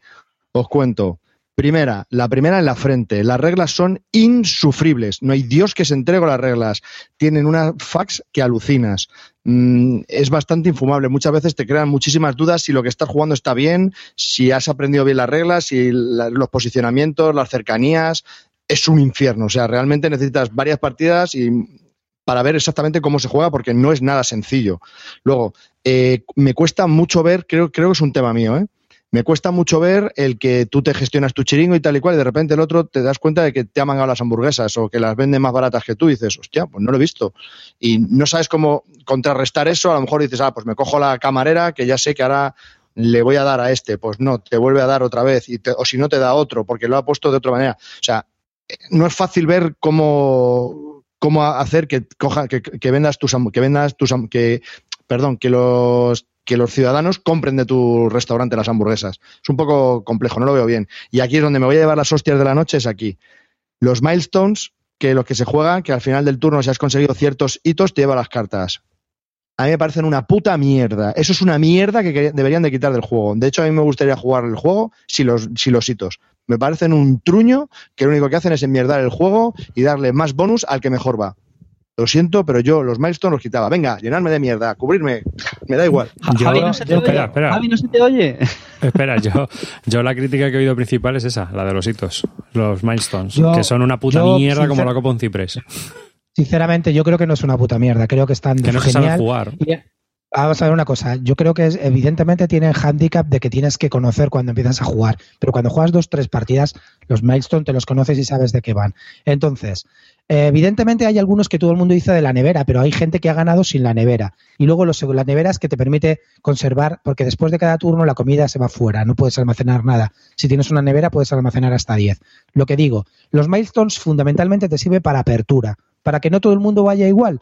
Porque a lo mejor si alguien va a la nevera, el otro va a coger el primer trainer y hacer el primer entrenamiento y reduces en salarios, que porque te permite uno reducir 15 de salario de lo que tienes que pagar, pues los otros van fastidiados de salarios aunque tú vayas fastidiado de comida. Es decir, te- las- los milestones lo que te permiten son aperturas, pura y llano, y nada más. Lo que pasa es que la gente se lo toma como otra cosa. Y ya está. Y luego hay, hay algunos milestones que son inme- inme- inmediatos, que tampoco son nada determinantes, y luego yo tampoco los veo muy determinantes. Hay milestone que dice la peña, macho, eh, hay, hay milestone que para mí son un, son un lastre. El que te da cinco pavos más por hamburguesa o por pizza en el valor, pues mm, a mí luego no me parece eso tan importante porque a lo mejor luego te reducen el precio, ¿sabes? Y, te- y te, y te lo pueden quitar, no sé. Que yo creo que simplemente los milestones los han puesto como apertura para que la gente no vaya siempre a hacer lo mismo y no empecemos todos igual.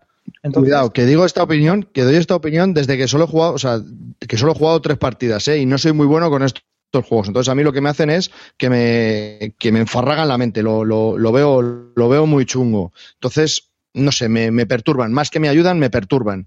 No sé muy bien a qué ir, no quiero ir a todo, no sé concentrarme, que a lo mejor es un tema de planificación mía. Pero realmente luego cuando los pillas, es que no, no le veo, no le veo la gracia de verdad a los milestones. Yo jugaría con la nevera para todos fija y sin milestones, porque si no, el, inicio es la muerte peluda. Pero bueno, no sé, tendré que jugar más, pero tampoco me ha, me ha entusiasmado tantísimo. Sí me gusta el tema ese de que vas haciendo un- una compañía, desde tú eres el jefe, vas poniendo cartas debajo, como si hicieses un organigrama en tu empresa, eso mola. Y vas haciendo las acciones, eso mola. Y luego el tablero, lo del vender, acercarte, comprar. Vale, está bien, esa gestión bien, pero tampoco me ha parecido un mega pepino, en mi opinión. Vamos a ver, yo creo que si quitas los milestones, sinceramente, Javi, o sea, los milestones te tiene que fijar antes de la partida y avisarlo a la gente también de lo que va. Pero los milestones son lo que le da chicha al juego y lo que da variedad. Si juegas sin milestone, al final No. todo el mundo acaba haciendo lo mismo, tío, en serio, de verdad. Hay que pensarlo un poco y no tomárselo como un handicap ni como nada. Creo que si estuvieran tan desequilibrados, esta peña son jugones de culo duro y lo habrán testeado Sí, sí, sí, por formas. Entonces, no, no nos pongamos así en plan esto está roto, no sé qué, eso es mentira. El juego, si está con milestone es porque se debe jugar con ellos y porque, y porque le dan mucha más variedad y, y, y consecuencia al juego. Otra cosa que no me gusta y, y tiene cosas, bueno, dentro de los de Exploter, este juego de arte gráfico es de los mejores, o imaginaros cómo son los demás, son una basurilla cósmica, pero este directamente eh, hay cosas que, están- que son muy chulas, por ejemplo, las cartas de como si fueran un menú de ayuda, son muy, muy bonitas, pero las losetas donde se juega el mapa es que no pueden ser más horrendas. O sea, no Eso lo sí. han hecho como si fuera de diseño, no sé qué, pero por favor, vamos a hacer, macho. Parece ya que estamos proto. pagando 80, 70 pavos, parece, parece un proto, efectivamente. Vamos a hacer algo bonito, porque es que además lo que más rabia me da es que esta gente se deja un pastón. Tú tienes un montón de maderaca ahí, brutal. Para, pones 40 fichas de hamburguesas, 40 fichas con la forma de, de pizza, 40 fichas con la forma de refresco, de no sé qué, cerveza. Es alucinante, se gastan un montón de pasta en la madera y tal, y luego en donde se tienen que gastar pasta, que es un buen diseño gráfico, es horrible, es de verdad horroroso. Luego la gente dirá, no, a mí es que me gusta este arte así, tipo 50s, no sé qué. Se puede hacer un arte tipo 50s mucho más chulo y mucho más, más bonito que esto que parece que estás jugando un proto, sinceramente. Y yo creo que la, mucha gente no lo compra por el, por el aspecto que tiene. Lo mismo que pasa con Road and Boats. Eso lo comento mil veces. La caja esa de mierda dibujada por la hija de uno de ellos y luego encima las losetas que son penosas, mal dibujadas, etcétera. Si eso estuviera bien producido con un arte gráfico chulo y te lo venden 80, la gente lo compraría sin dudarlo. Eso es lo que está pasando para mí. Clean, Que eso me da mucha, mucho para atrás. Dime. A ver, sobre el tema gráfico, eh, yo creo que lo hacen por un tema de, de claridad, o sea, que se, que se pueda ver más, más fácil y porque un tablero mucho más recargado te puede dar un... un Y una mierda. No, No, hay yo Dios creo- que se. Yo creo, yo creo que es un defecto de Exploter. Sí, Sobre, es- sobre marca sus juegos, todos sus juegos tienen una producción gráfica que es que al final te asusta. En sí, general. vamos, no sé. Dejadme, sé- dejadme no sé si una Paco cosa. Torras o, o la bruja Lola, la producción gráfica, no estoy seguro, ¿eh? Luego lo consulto en la. Bueno, y otra cosa es que un decir... chocho, ver cómo va, bueno, es que es un chocho, ver cómo va la carretera, que te giras por aquí, que estés Pues por, por el, eso, el bloque, así es más fácil por esto. verlo. O sea, no, no, pero es que con lo fácil que es y aún así es complicadísimo de ver todo eso. O pues sea, imagínate si recargas más la- las, las fichas, o sea, las tiles. Eh, yo quería hacer un comentario, yo no he jugado sobre lo que habéis comentado antes de los Milestones, yo no jugado al juego, ¿vale? Pero sí quería meter baza en el sentido de que los Explorer Spelen pues, son juegos bastante duros, con bastante profundidad. Y yo mi sensación es que creo que, Javi, eso que tú dices es lo típico que, vale, que has jugado tres partidas, que no son pocas. Pero sí creo que es la típica sensación de que cuando no has jugado suficiente, no has visto eso y, te llevas ese mal sabor, pero no sé, me extraña. Yo sí estoy de acuerdo con lo que ha hecho Klim, vamos. Yo creo que es dar más rejugabilidad y. O sea, sí, que seguro que soy minoría, si yo lo sé. o sea, que esto es lo típico No, hay mucha- y dices, Hay "Joder, mucha gente mierda". que piensa como tú, Carlos, ¿eh? Ca- Calvo, hay mucha gente que dice como tú, ¿eh? Que no, que no le gustan los milestone, ¿eh? Pero bueno, ya te digo que no. Y Clint, una pregunta. me ha parecido entenderte antes que la partida acaba cuando se agota la banca dos veces, ¿no? Sí. Y, y Te si lo explico. se- ¿Qué pasa? lo explico.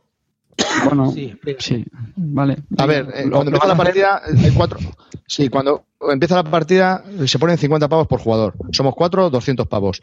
Cuando eso se agota, ¿vale? Eh, tienes al principio de, tu, de la partida tienes tres cartas de 100, 200 y 300 pavos. Entonces, esos son los pavos que se van a poner por jugador cuando eh, la banca se rompa por primera vez. Entonces, claro, si todos ponemos 100 pavos, pues son 400 pavos y son cuatro jugadores, que tampoco tarda mucho. Pero si todos ponemos 300 pavos, son 1200. O sea, hasta que se agoten los 1200 pavos, pues es,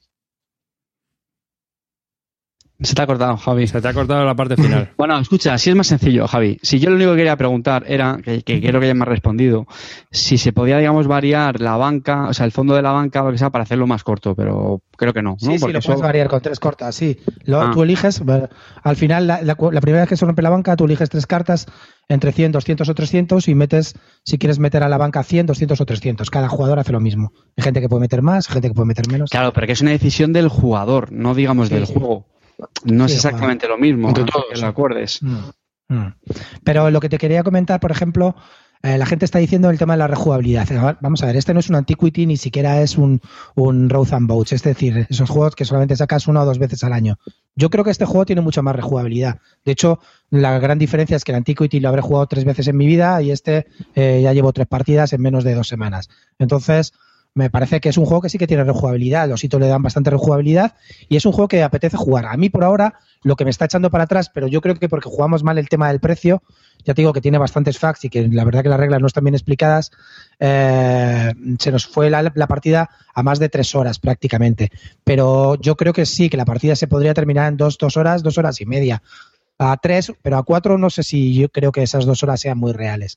Pero sí que es verdad que, que sí que tiene rejugabilidad. Ya te digo que si Calvo lo ha jugado tres veces y yo ya lo he jugado tres veces, la gente lo está empezando a jugar, creo que sí que se puede rejugar. Y si además ese juego lo hubieran hecho bonito, la gente lo jugaría muchísimo más. ¿eh?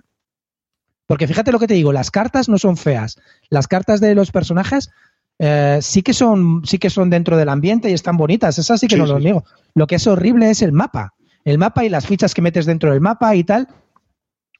Joder, es que eso se lo podían haber hecho, haber currado mucho más y la gente, yo creo que jugaría mucho más a ese juego de, de otra manera. Es horrible, macho, no sé. Pero bueno, el arte gráfico influye. ¿Alguna cosilla más por ahí? ¿Tenéis? ¿Tú lo has jugado arriba? No, sí, no, yo no, quería no, decir. ¿Se me escucha bien ahora? Consideráis, sí, dilo.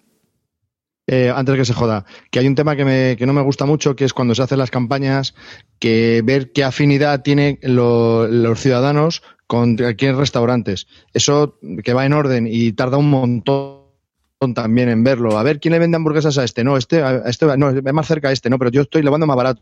Yo, hostia, todos los turnos, eso es un infierno.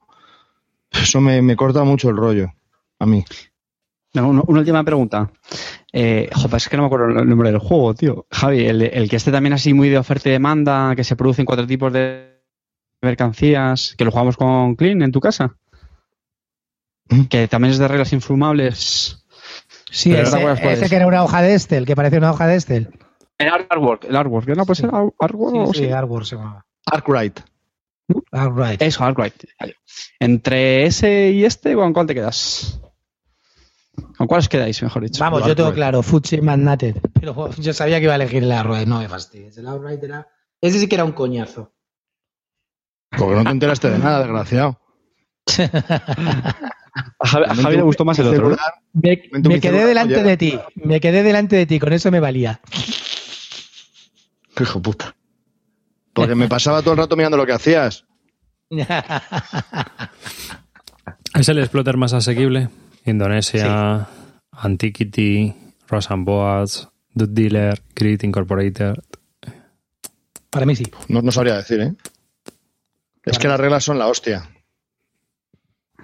Yo, bueno, Amarillo ha hecho una traducción. Hay que tiene que mirar algunas cosillas porque faltaban algo así por añadir y tal, pero yo creo que está bien. Y sí que es verdad que las reglas dejan mucha duda, pero también Amarillo hizo una traducción de las fax y eso se las puede bajar y, y ahí te aclara un poquito más. Pero sí que es verdad que las reglas no es que estén mal escritas y me enteras, pero sí que te dejan muchas dudas. No, no entran a fondo de muchas cosas.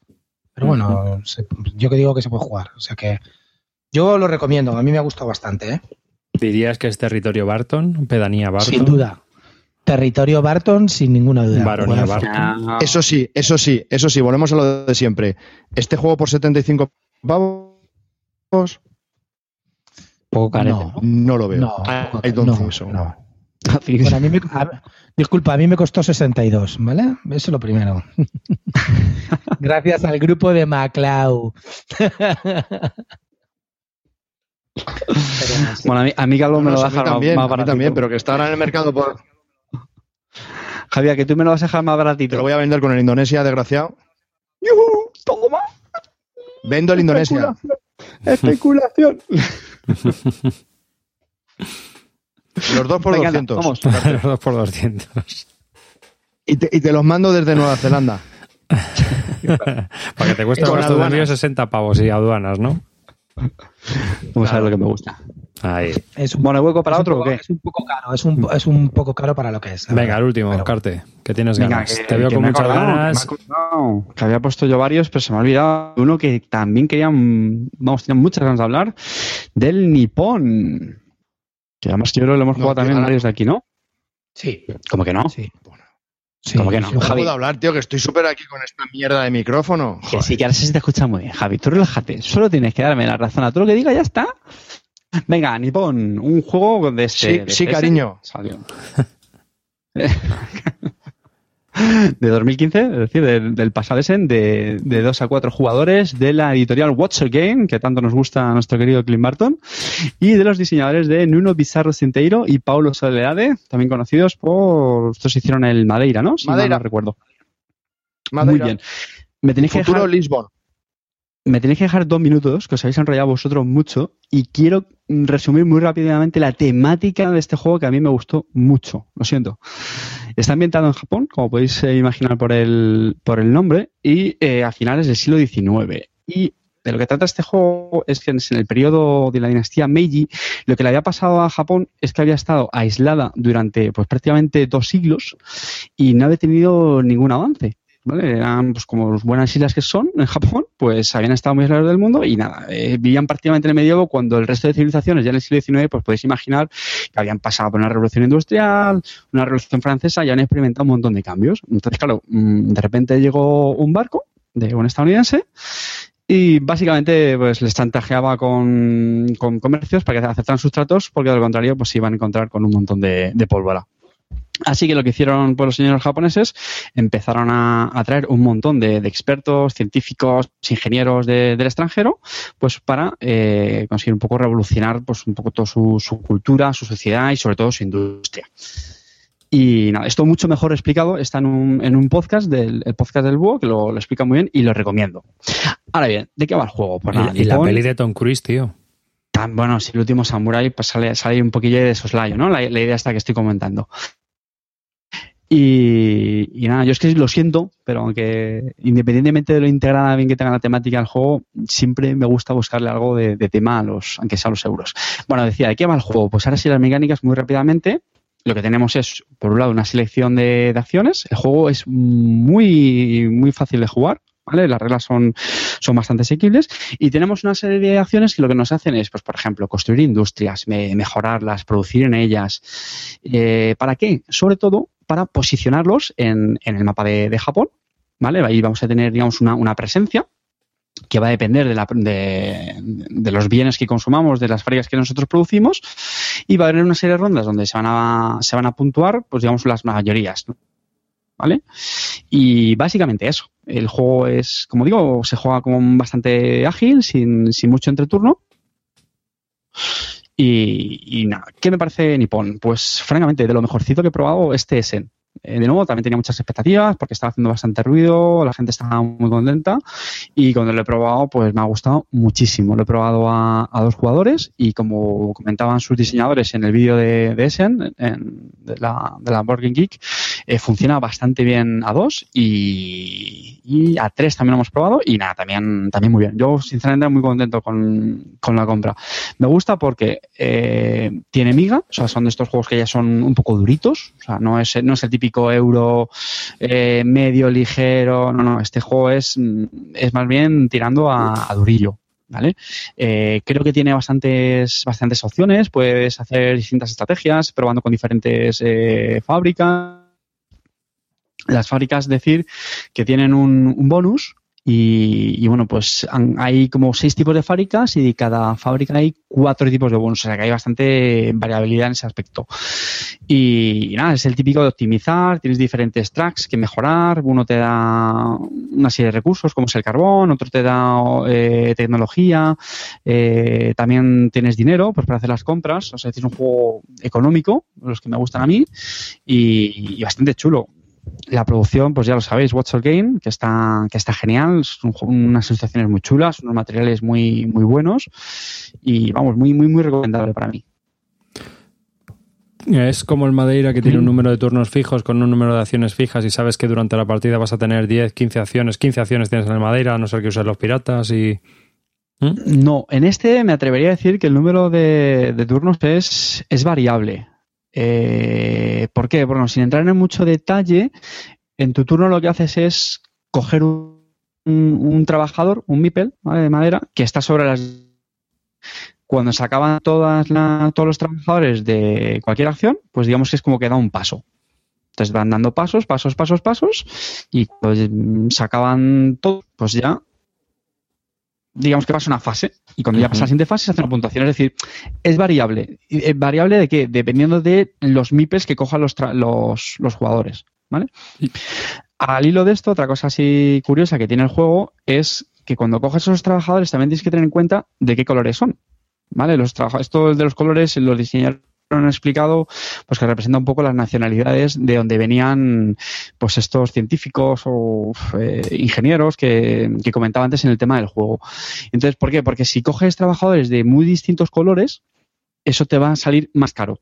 ¿Vale? Es decir, el juego tú vas haciendo nación, nación, nación, y va a llegar un momento en el que tienes que hacer lo que se llama consolidar, que básicamente es un poco como una especie de fase de mantenimiento. Cobras ingresos, recursos, tal, y tienes que pagar por los trabajadores de diferente color que tengas. ¿Vale?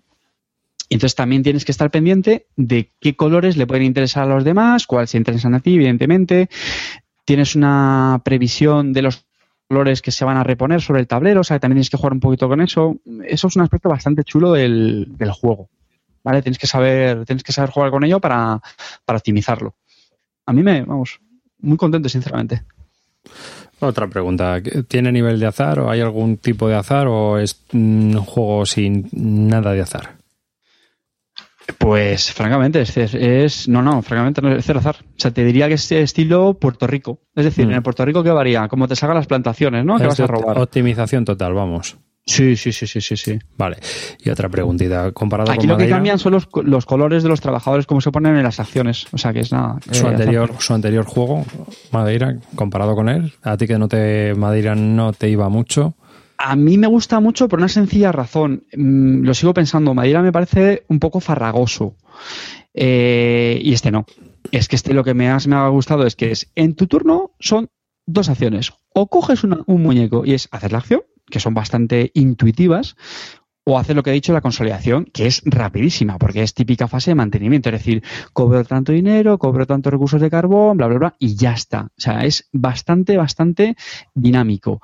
Y otra cosa que, que están comentando aquí por el chat, eh, lo siento mucho, de verdad. Yo sí le veo el tema a este juego, y no solo eso, le veo que tiene sentido. A mí lo que me mataba del Madeira es que me parecía que mm, a lo mejor mecánicamente, bueno, pues, pues, pues a la gente le puede gustar más o menos, pero yo no le veía ningún sentido, vamos, prácticamente nada. Aquí sí, aquí son las típicas acciones de hago una industria, produzco, la mejoro, hago este otro, mm, lo vendo. Y es mucho más accesible, ¿no? No, Bueno, accesible. Para mí, fíjate, son de una dureza muy parecida. La diferencia es que yo creo que el Nippon se puede explicar en unos 20 minutos y yo la explicación del Madeira la recuerdo como para cortarme las venas. Es que es así de Este- pero es que este dura bastante menos, ¿no? Que Madeira. Mm, No, no. No, más o menos. pues en la ¿eh? BGG miente. Bueno, sí, la BGG miente muchas cosas. Ya, sí, el- A ver, este dura más o menos unas dos horas, ¿puede ser? sí, pone eso. 60 Sí. minutos a 120. Claro, sí, a, a dos es más, es más, es más cortito, yo creo. Lo Lo recuerdo. que pasa es que también el Madeira la gente lo juega una vez y no vuelve a jugar nunca más. Entonces, mm, también eso tiene un Claro. fallo para él, creo, es un fallo. Lo que pasa es que yo creo que el Madeira es un juego muy bueno y luego no es nada, no es nada difícil. En realidad, estáis hablando de que en este cada vez tienes que hacer dos acciones y el Madeira tienes que hacer una acción con un dado y ya está, no tienes que hacer nada más. Y que hay, hay cinco acciones que son los cinco trabajadores y luego hacer los edificios donde están los trabajadores. Y siempre lo mismo durante cinco acciones. Lo único complicado del Madeira es tal- del Madeira tal vez es conseguir llegar bien a las puntuaciones que hacen en, en la primera, tercera y quinta ronda. Eso es lo más complicado al Madeira. Y eso es lo que, lo que le da ch- chicha al juego. Pero que me, que me diga alguien que es complicado al Madeira es o porque acaba de leerse las instrucciones y no lo tiene muy claro, etcétera. Pero una vez que te has leído las instrucciones, es verdad que tiene cosillas ahí chorras a veces y que, que tiene tal, pero el Madeira no es complicado. Mira, pero Eh, más sencillo. yo creo que, no sé, me, parece que este está mejor terminado, tienes razón, está mejor hecho en ese sentido, pero el Madeira es un juego también muy fácil y también tienes que hacer una sola cosa en cada turno. Lo que pasa es que el Madeira la gente lo juega menos, no sé por qué. Y luego también las primeras partidas, a mí me pasa, por ejemplo, Amarillo, toda esta gente juega una partida y no la van a volver a jugar nunca más. A mí me pasó lo mismo en Essen. De hecho, escucháis en el podcast y me oiríais hablar de él la primera partida, me pareció una basura. Luego sí que es verdad que jugándolo más, cada vez que lo juego me deja mejores sensaciones y me parece muy, muy buen juego. Lo que pasa es que la gente ya no le vuelve a dar oportunidades. Te quedas con la sensación de esa primera partida y todo el mundo dice que el Madeira es una mierda. Y yo creo que la Madeira es un juego que está muy chulo y que hay que, si lo juegas un poco más a menudo, te va a encantar. Es verdad que no es para jugarlo todos los días, pero, pero que, que está muy bien, ¿eh? No, pues en- en Nippon para mí, efectivamente, está mejor terminado. Lo han hecho un poco más accesible, pero mm, al Madeira no hay que, no hay que perder el miedo porque no es un juego durísimo. Mm. Yo estoy de acuerdo con Clint ahí. El problema que tiene el Madera es que te- son una hora de reglas. Es cierto que las siguientes partidas ya no hace falta repasar tanto las reglas porque se te quedan. Y el Nippon son media hora a lo, a lo sumo. Entonces, bueno, pues ahí hemos ganado. Y luego encima las acciones en el Nippon es todo más cohesionado, mientras que en el Madeira, pues bueno, pues tienes varios minijuegos, digamos un poco, que hace que, bueno, que el juego sea un poco más farragoso. Pero sí es cierto que no es que tenga una mayor complejidad el Madeira, simplemente es que es un poco más lioso, que una cosa va con la otra, esto va con lo otro, es un poco más complicado de llevar. Mira, un, un ejemplo de lo que quería decir. El, el Nippon, hace mes y pico, eh, yo creo que fue la última partida. Bueno, pues mañana si juegas una, estoy bastante convencido de que sabría explicarlo. Sea, a eso me refería. O sea, juegos que, joder, que es que te son intuitivos explicarlo porque aparte del tema de los iconos está muy bien, toda la información, y es que son fáciles, porque es que sabes que tu turno es hacer una cosa u otra, chimpún, y ya está. Y haces un repaso de las diferentes acciones y ya está, hay más. El Madeira, bueno, por supuesto no sabía explicarlo ni eh, cambia mucho también que te lo expliquen a que tú te hayas leído el reglamento, eso es cierto. Pero es que el Madeira Yo estoy sí. convencido que es que le digo, venga Javi, ¿me lo explicas tú el Madeira mañana? ¿Y tú te acuerdas de explicar el, maña- el Madeira mañana sin, leer, sin repasar Sí. las reglas? Uf, Sí. uf. Hacemos la prueba. Sí, No te creo. que sí, tío. Que lo que cuenta, lo que comenta, lo que comenta por aquí, eh, de eso sí que me interesaría hablar. Dice, ¿pensáis que la estrategia se basa únicamente en las mayorías de las ciudades? Yo creo que en el Nippon, eso sí que es verdad que la estrategia está un poco marcada eh, por el tema de las ciudades. eh. Mm, A, mí eso, con respecto al Madeira, no tanto, pero con respecto al Nippon, que es un juego que me está encantando, ya te digo que es de, de los mejores que he jugado este Essen, eh, me parece que tienes que ir demasiado, o sea, no puedes tener una estrategia a largo plazo, decir, bueno, paso de ir a las ciudades y luego ya pego el chapatazo final. No, porque si no entras en las mayorías primeras o en cada de las tres puntuaciones en las mayorías, siendo un juego de mayorías, porque al final no deja de ser un juego de mayorías, por mucho que me hables de producción, económico, etcétera, no, si no estás en las ciudades, estás fuera de la partida. Entonces eso me gusta un poco menos. Yo en la, en la BGG que estoy suscrito, eh, pues eso, de vez en cuando te saltan ¿no? los hilos que pone la gente y tal. Y he visto alguno que decía la gente que sí, que, que la estrategia la tenía muy marcada, que a lo mejor se ve eh, que ya vas muy predispuesto ya cuando has jugado varias partidas. Entonces, bueno, no lo sé, francamente. Eh, yo tengo la duda, es verdad, me llamó la atención cuando lo leí porque eh, es lo que comentaba antes. Las fábricas cuando las construyes tienen un bonus, ¿vale? Entonces, eh, yo creo pues lo que pasa muchas veces en los euros, ¿no? Que cuando juegas bares acabas haciendo siempre lo mismo. Es un poco en el Puerto Rico, ¿no? Yo en el Puerto Rico le pasa mucho a la gente que, se acostumbra a hacer una serie de edificios y siempre hace esos edificios en, sus partidas.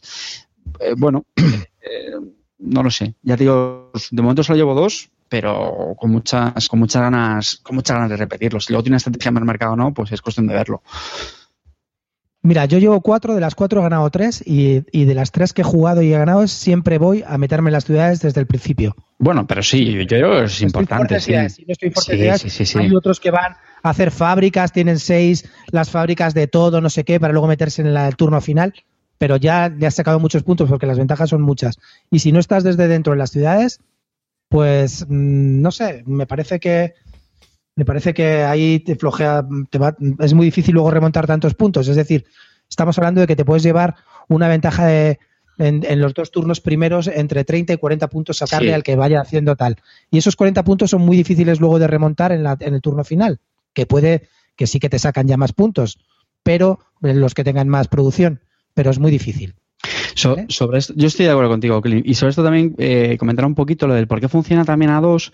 Eh, esto que comenta Clint en las ciudades es porque eso, ¿no? Cuando se hacen las puntuaciones se mira quién es el que tiene más influencia en cada región y pues nada, se lleva una serie de puntos según el puesto en el que quede. Entonces, en esas ciudades, digamos que hay una especie de jugador eh, neutral que tiene ya como su presencia que tú como jugador lo que puedes hacer es pisarla y así pues le, le superas.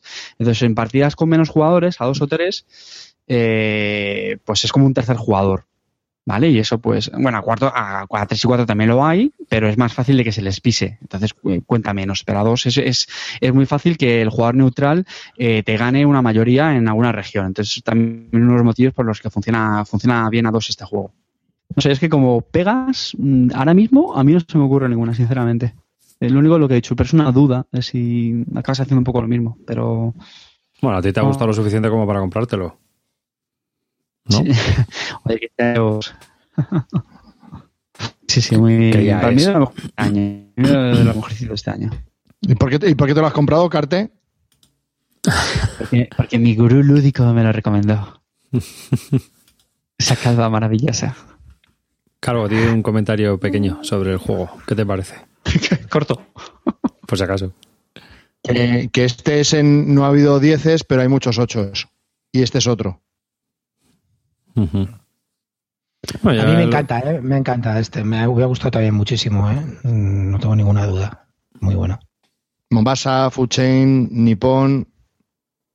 Joder. Macho, y también os estáis olvidando de The Galleries, tío. The Galleries me parece otro juegazo. La peña no está hablando mucho de él, pero a mí The Mm. Galleries me parece muy bueno, tío. ¿No? Caca. Caca, caca. Eso sí, lo quiero repetir, lo reconozco. No que eh, es verdad que los juegos mm, con cierta dureza es, lo, es justo lo que tú has dicho, Clint, que puedes tener una primera partida muy mala y no repetirlos y ya está, ¿vale? Yo eso soy el primero que lo reconoce. Y bueno, pues por ejemplo, motivo por ese len- pero mi primera partida fue muy me no me no sé. Y reglas ahí pegadas que no muy muy sobrecomplicado. A mí el Galleries me gusta, pero está a un nivel por debajo. Es que no hemos hablado aquí de Garis, ¿no? No, no habéis hablado del Garis. Pues eso. Es que también reconozco que es el, el, momento que le pilla a cada uno. Yo es que llevo ya una racha que los juegos duros me encantan, pero es que lo de estar mmm, con reglas muy largas, que no le vea mucho sentido, no sé. Y eso que Javi se le ocurrió mucho la explicación y, y opió cosas que efectivamente no eran necesarias al principio de la partida y las iba un poco dosificando a lo largo de ella porque la hizo como en 20 minutos. Pero es que me consta que es que hay gente que se, se tiran explicando el de Gallery, pues eso, casi una hora. Es que me, me parece... El de Gallery son cuatro acciones, tronco, cuatro acciones. O sea, en bueno. serio, ya vamos a dejar las cosas claras. No, no, no, acciones. no, Hay que seguirlas un poco metódicamente, pero esas Ocho. cuatro acciones ya están. Ocho. Bueno, Venga. ocho acciones, vale. Efectivamente. O- son De las cuatro puedes hacer dos, ocho. Ocho acciones, ya está, tío. Claro, pero lo que estoy diciendo, si explicas lo mínimo, correcto. Pero si te pones a explicar la acción esa de la. Todos ¿cómo los detalles de todo. Los 18.000 iconos que hay y yo qué sé, pues es como. Vamos ¿O a qué va a ver, pasar? 20 Bueno, minutos de reglas está bien. Más, mal. Vamos a ver, si me estás diciendo, si me estás diciendo que tú has visto el Japón Meiji en el puto Nippon, yo me despeloto que me, que me digas que no tiene tema del de Galleries. Porque vamos, No, no, mil yo veces no mejor cogido eso, el ¿eh? tema Yo no he de The Galleries No, yo- que el Japón Meiji Yo no he dicho de, que no de sé qué de no la reconstrucción, tío.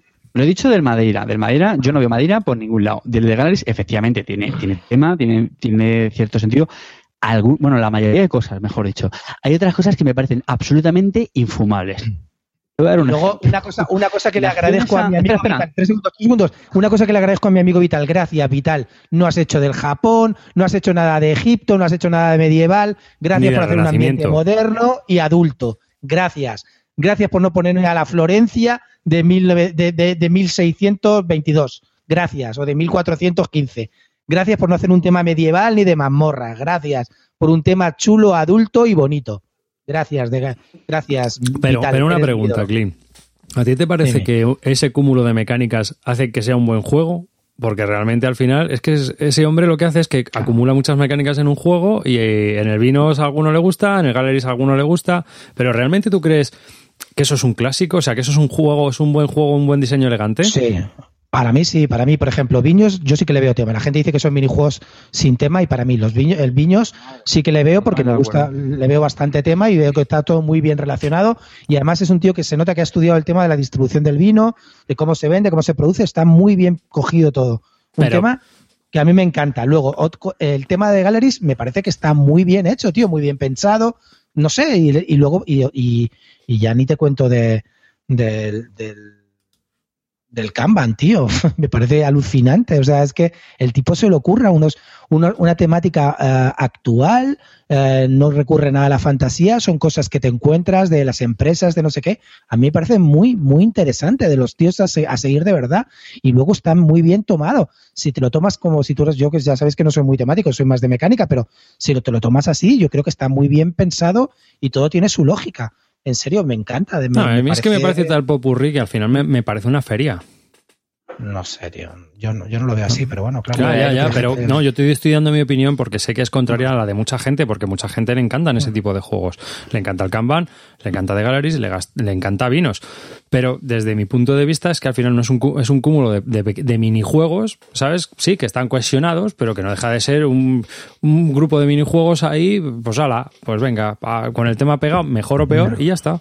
¿Sabes? Vamos a ver, si me, si me dices de mayor a menor por de este tío, creo que el que más fácil de explicar de todos es de Galleries, que se explica en 15 minutos, no más. Sí. Bueno, bueno. Sí, sí. Tío, 15 minutos, de verdad, Carte. 8 acciones, 15 minutos. Sí. Y, les- y la- y lo- y los sí, iconos sí. son 5 o 6. Si me dices viños, sí que es verdad que requiere un poco más de explicación. Pero ya os comenté que hay una página, la BGG, que te dice el autor cómo explicar viños, que está alucinante. Alucinante, es verdad. Y con eso lo explicas en media hora. Y luego el Kanban, sí que reconozco que la explicación es mucho más dura. Pero, por ejemplo, yo se lo expliqué a, a, a- a Arcaiz, a Pa- Paladín Katumarus, y a él le flipó, la pilló la explicación a la primera, le vio la lógica, y el tío ahora está flipado con el Kanban, está haciendo las traducciones, está haciendo unas hojas de ayuda. Y- o sea que, quiero decirte que creo que creo que sí que si te pones un poco a- a- dentro del tema, sí que lo encuentras. Sí que es verdad que los minijuegos, pues tienes que, que verlos o no. Y hay gente que los ve solamente como minijuegos, eh, como tú dices, que, que no tienen ninguna, ninguna lógica. Pues vale, pues entonces no te va a gustar, evidentemente. Eso está claro. Si lo ves así, no te va a gustar. De- del Galleries había una, una opción que ahora no me acuerdo, porque como era tan intuitiva y, me- y temática, no me acuerdo. Pero era como los likes o algo así, la influencia o el prestigio, que tenía un más uno, más dos, un más tres, y se lo ponías a los artistas o algo así. No sabes cuál te digo. El que no es mayorías, el que no compras obras y el que compras artistas o algo Sí. así. La, la otra. Sí, sí, sí. ¿Cómo- ¿Cómo se llama? Eh, la promoción, ¿no? Me parece que era. Ah, algo de eso, vale. Sí. Si, si consigues una de promoción, y tenías como diferentes valores, si consigues una de promoción, te llevas el bonus X, pero si consigues dos de promoción, te llevas el bonus Y, que no tiene nada que ver con el bonus X. Si te llevas el bonus 3, el Z, que tampoco tiene nada que ver. ¿Me quieres explicar cuál es ese eso? si sacaba la pila de tickets rosas o un color o no sé cuál era, se hace el reparto ese de influencia o no sé qué. Pero si se acaba la segunda pila, no. Y si se acaba la tercera, tampoco. Eso lo pasa con la primera. Vale. Vamos a ver, Carter, quiero decirte, es un juego, es- tienes que adaptarlo. Claro, es un juego, es un euro. Por eso, pues si es que nadie lo dice, nadie lo discute. Súper es que tú lo quieras ver. Pero vamos a ver, si me está, me está diciendo esto un tío que ha visto el Japón Meiji en el Nippon y me está diciendo que le ha parecido alucinante. Yo no he visto el Nippon del Japón Meiji por ningún lado. Me ha No, parecido pero- mecánicas muy chulas y ya está, nada más. Yo no he visto al Japón Meiji y no he visto que los colores diferentes de los tíos sean es- empresarios extranjeros o nacionalidades extranjeras que vienen a ayudar al Japón. Pues- ¿Qué quieres pues que sabes por qué. Son rollos tuyos, pero esos rollos te los podrías también meter en la cabeza para el de Gallery, pero no quieres. Pero sí que te los metes con el rollo del nipón. Eso es cada Pero uno su rollito. dame una explicación entonces. Yo tengo una explicación de, de la temática del, del Nippon. Dame una Yo explicación te de, digo de que a mí la temática del nipón, como tú lo de The Gallery, me la paso por el culete, ¿sabes? Quiero decirte, no me creo nada. Una cosa es que tú no te lo quieras, otra cosa es que no tengas mm, razones mm, temáticos de esas Iván de la mecánicas. Fuente, coger un muñeco de un color y pollero tener que pagar más, súper temático, nipón. Gracias, Iván, eres un puto crack. Madre mía. Y es que es verdad, Sí, tío, sí, es que pues cada uno, una- ve, cada uno ve el tema donde quiere. Eso es- esto es como la feria, cada uno la cuenta según le va. Motivo. Yo te doy una explicación. Pero es que del Galleries nadie me da una explicación de eso, tío. O sea, nadie me da una explicación de por qué pasa eso. Por no hablar del eh, te expulso a tu trabajador y hago la acción. Pero Eh, yo digo que qué más os da el tema. Y Es lo lo que dicen digo yo, nadie lo Sí, es que qué más te da. sí, Ya, ya lo hemos no, no, discutido aquí 20.000 a mí veces. A ti te parece Ah, antitemático mí- y al otro le parece temático y viceversa. A mí no me parece temático ninguno de los tres. ¿Sabes? No. O sea, que ya está. Eh, Me parecen juegos y punto. Y hay juegos que, si busco tema, me busco otros juegos. Ya está. ¿Sabes? Esto al final no deja de ser mecánicas con temas pegados, mejor o peor, y ya está. Si tú, te, si tú lo ves, de puta madre. A ver, hay mucha gente que Resident Rain Roas no lo ve y yo sí lo veo. ¿Sabes? A mí me, me- me parece un juego de ferrocarriles. Y en cambio mucha gente dice, pues yo no le veo el ferrocarril por ningún lado. Digo, pues yo sí. Ya está. No hay más tu tía. No sé. Por eso es lo que estamos hablando, pero es que Carte, claro, Carte siempre arrima el ascua a su molino. No, vamos a ver. Yo, yo a ti te respeto, yo a ti te respeto que a ti el tema te la sude, a ti y a todos los que lo sudan. la- Es decir, yo sé que hay un grupo de eh, jugadores euros que les encantan el Kanban, el no sé qué, el tal, porque le- el primero, la temática se la suele sudar, el estar una hora de regla se la suele sudar. Si yo eso me parece perfecto, si no pasa nada, si aquí todos somos felices. Si yo lo único que estoy dando motivos es que creo que en algunos juegos hay una justificación temática de por qué se hacen las cosas. Ya está. A mí, personalmente, que es algo totalmente subjetivo y no pasa nada, me gusta, lo valoro. Me encanta que cuando me explican un juego, por muy euro que sea, porque aquí nos queremos que todos los euros son súper abstractos y eso no es verdad, pero a mí me encanta que cuando me explican un juego me dicen, mira, y aquí haces esta acción y, le ponen una coletilla del tema. Por ejemplo, eso pasa en muchos Wallace. La gilipollez del Teen Trail y tienes una opción que ganas una pela y vendes empanadas. Todo el mundo conoce las empanadas del Teen Trail. Y dirás tú, ¿qué gilipollez? Es una libra, pillas una pela, ya está, ¿qué más te da? Bueno, pues a mí me gusta que me digan que pillas una pela porque tú vendes empanadas. Porque en aquella época los mineros era muy común que comiesen empanadas, que la vendiesen que sea. Es una gilipollez, pero a mí me mola. Entonces, defiendo esos juegos. El juego que Escucha un me diga, momento. mira, y tienes Si, una opción si te tienes dijeran empanadas de atún o, o empanadas de tomate, ¿también te influiría? me pondría más cachondo todavía. Entonces, lo que me da coraje es que, primero, eh, a que no se les entienda, es- me dice, joder, tío, es que tú buscas el tema. No, ya está, es una cuestión de gustos. Pero hay juegos que eso no lo tienen. A mí personalmente me gustan los juegos que enriquecen eso. Otros se limitan a eso, a colores, a números y ya está. Ojo, que pueden ser juegos cojonudos, que una cosa no quita la otra. Pero que seamos conscientes, que no nos riamos del tema de otros juegos, porque lo tienen, ya está, no pasa nada. Pero vamos a ver, Ya- hay ya me gente he quedado que te puede gusto. explicar de Ay, Galeris sí, con tema. y- y tienes dice, razón. dice Edgar que te explica que te explica la temática de la promoción si él quiere, pero yo como, como comprenderás ni me me lo he como comprenderás Bueno. ni me lo he leído. Eso no lo sigo, yo sigo la, tema, Ter- la mecánica. terminando, terminando la polémica que no va a llegar a ningún sitio, porque cada uno tiene su opinión y ya está. ¿Sabes? Y ya está. A ti te puede parecer un juego muy temático y eh, juegas otro del mismo autor y no es temático para ti. O por las razones que sean, pues eso. Di, Calvo. Yo quiero recordar que estamos hablando del Nippon y que este fin de semana el autor ha publicado en BGG una variante para un jugador. Ahí lo dejo para los que les guste en el modo Forever Alone, Stallone, pues ahí está. Venga, y ya con esto yo creo que. mm, Venga, valoración final. Venga, Mula. Carte. A vosotros te lo habéis jugado, yo no lo he jugado. ¿De cuál? Que ya no hemos hablado ya de Ah, Nippon. Muy bien, muy bien, muy recomendable. Yo le he puesto creo, un 8 un 8 y medio, me parece. Vale, y yo. ¿Y tú, Clean? Para mí es un 8 largo, o sea que me está encantando. Sí. Lo único que ya te digo que estoy un poco ahora mismo con la duda del tema de tener que ser, ir siempre a la mayoría de, las de las puntuaciones. La próxima vez voy a intentar no jugando, no jugar yendo a eso, a ver si, si gano o tal, pero es que eso, eso me tiene un poco mosca. Pero el juego me encanta, mecánicamente me ha encantado, gráficamente alucinante. Es muy, muy recomendable este juego, de los mejores de Essen, sin duda. Pero ya te digo que a lo mejor en el tema de la rejugabilidad no, no me va a gustar tanto si solamente tienes que ir ahí a- abajo, porque la gente dice, no, lo importante son los, los bonus de 5. Primero que los bonus de 5, cuando con más jugadores no están todos, y luego generalmente todo el mundo suele pillar los bonus de 5, pero es que si te han sacado 40 puntos, la gente también pilla esos bonus, y luego en esos bonus ya no sacas tantos puntos. Eso es lo que yo quiero comentaros. Es decir, que por mucho que tú veas que los bonus son muy, son muy vitales, los de 5 y tal, esos bonus al final te pueden sacar 10, 20, 15 puntos, pero es que si no vas a las mayorías, te, han re- te están sacando 40 puntos a mitad de partida que son muy difíciles de remontar. Para mí, ¿eh? Esa es la única pega que le veo. ¿Y, una, ¿Y tú, Javi? ¿Qué te parece? Sí, sí, es un 8 largo. Es un 8 largo. Y una pregunta más. Eh, en el top La Cerda, ¿cómo le colocaréis con los tres juegos que tiene el Vinos? El Kanban, ¿no? ¿No tiene otro? Ujú. El CO2. CO2, niños. Kanban y este, y de ¿De Galleries. No, No, este- es que si esto es de Madeira, perdón, me he liado yo solo. Perdón, perdón, perdón, me he liado Sí. yo solo. Me he liado yo con el de Galleries. Madeira o Nippon. Ujú. Mm. Para mí, Nippon. Yo claramente, sí, sí, Nippon. Madeira y Panamax sería mi. Nippon. Para mí no. Para, para mí, Madeira, Nippon, Panamax. Mm. Vale. Y de Vital La Cerda, ya que estamos, de Galleries, CO2, Kanban y Vinos.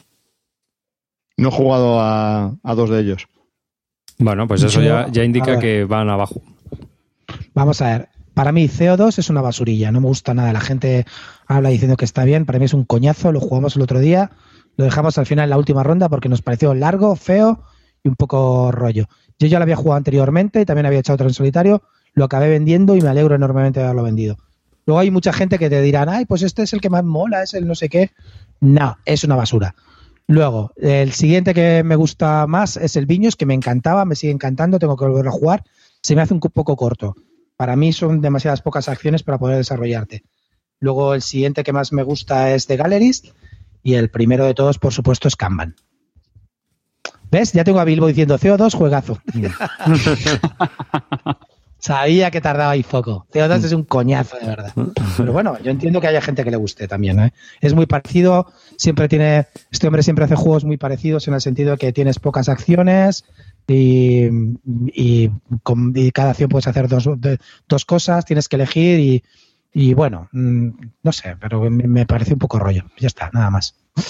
¿Y A tú? ver, Carte, tú. Eh, yo es que solo he jugado, bueno, realmente al Viños, al de Galleries y al CO2 eché una partida, pero es que prefiero no contar, porque la jugué en condiciones muy, muy perjudicadas. Llevaba la noche sin dormir y no me gustó mucho, pero como digo, prefiero no contarla. El Viños siempre me ha gustado mucho, es mi, mi preferido y por lo que, pues, perdóname que sea tan pesado, pero por eso, porque sí le veía tema a ese juego. El envejecimiento de los vinos, las bodegas, eh, los enologistas. La parte que siempre ha chirriado del Viños es la feria, que se me ha parecido un poco infumable, y lo de los expertos, un regulero. Pero bueno, Javi.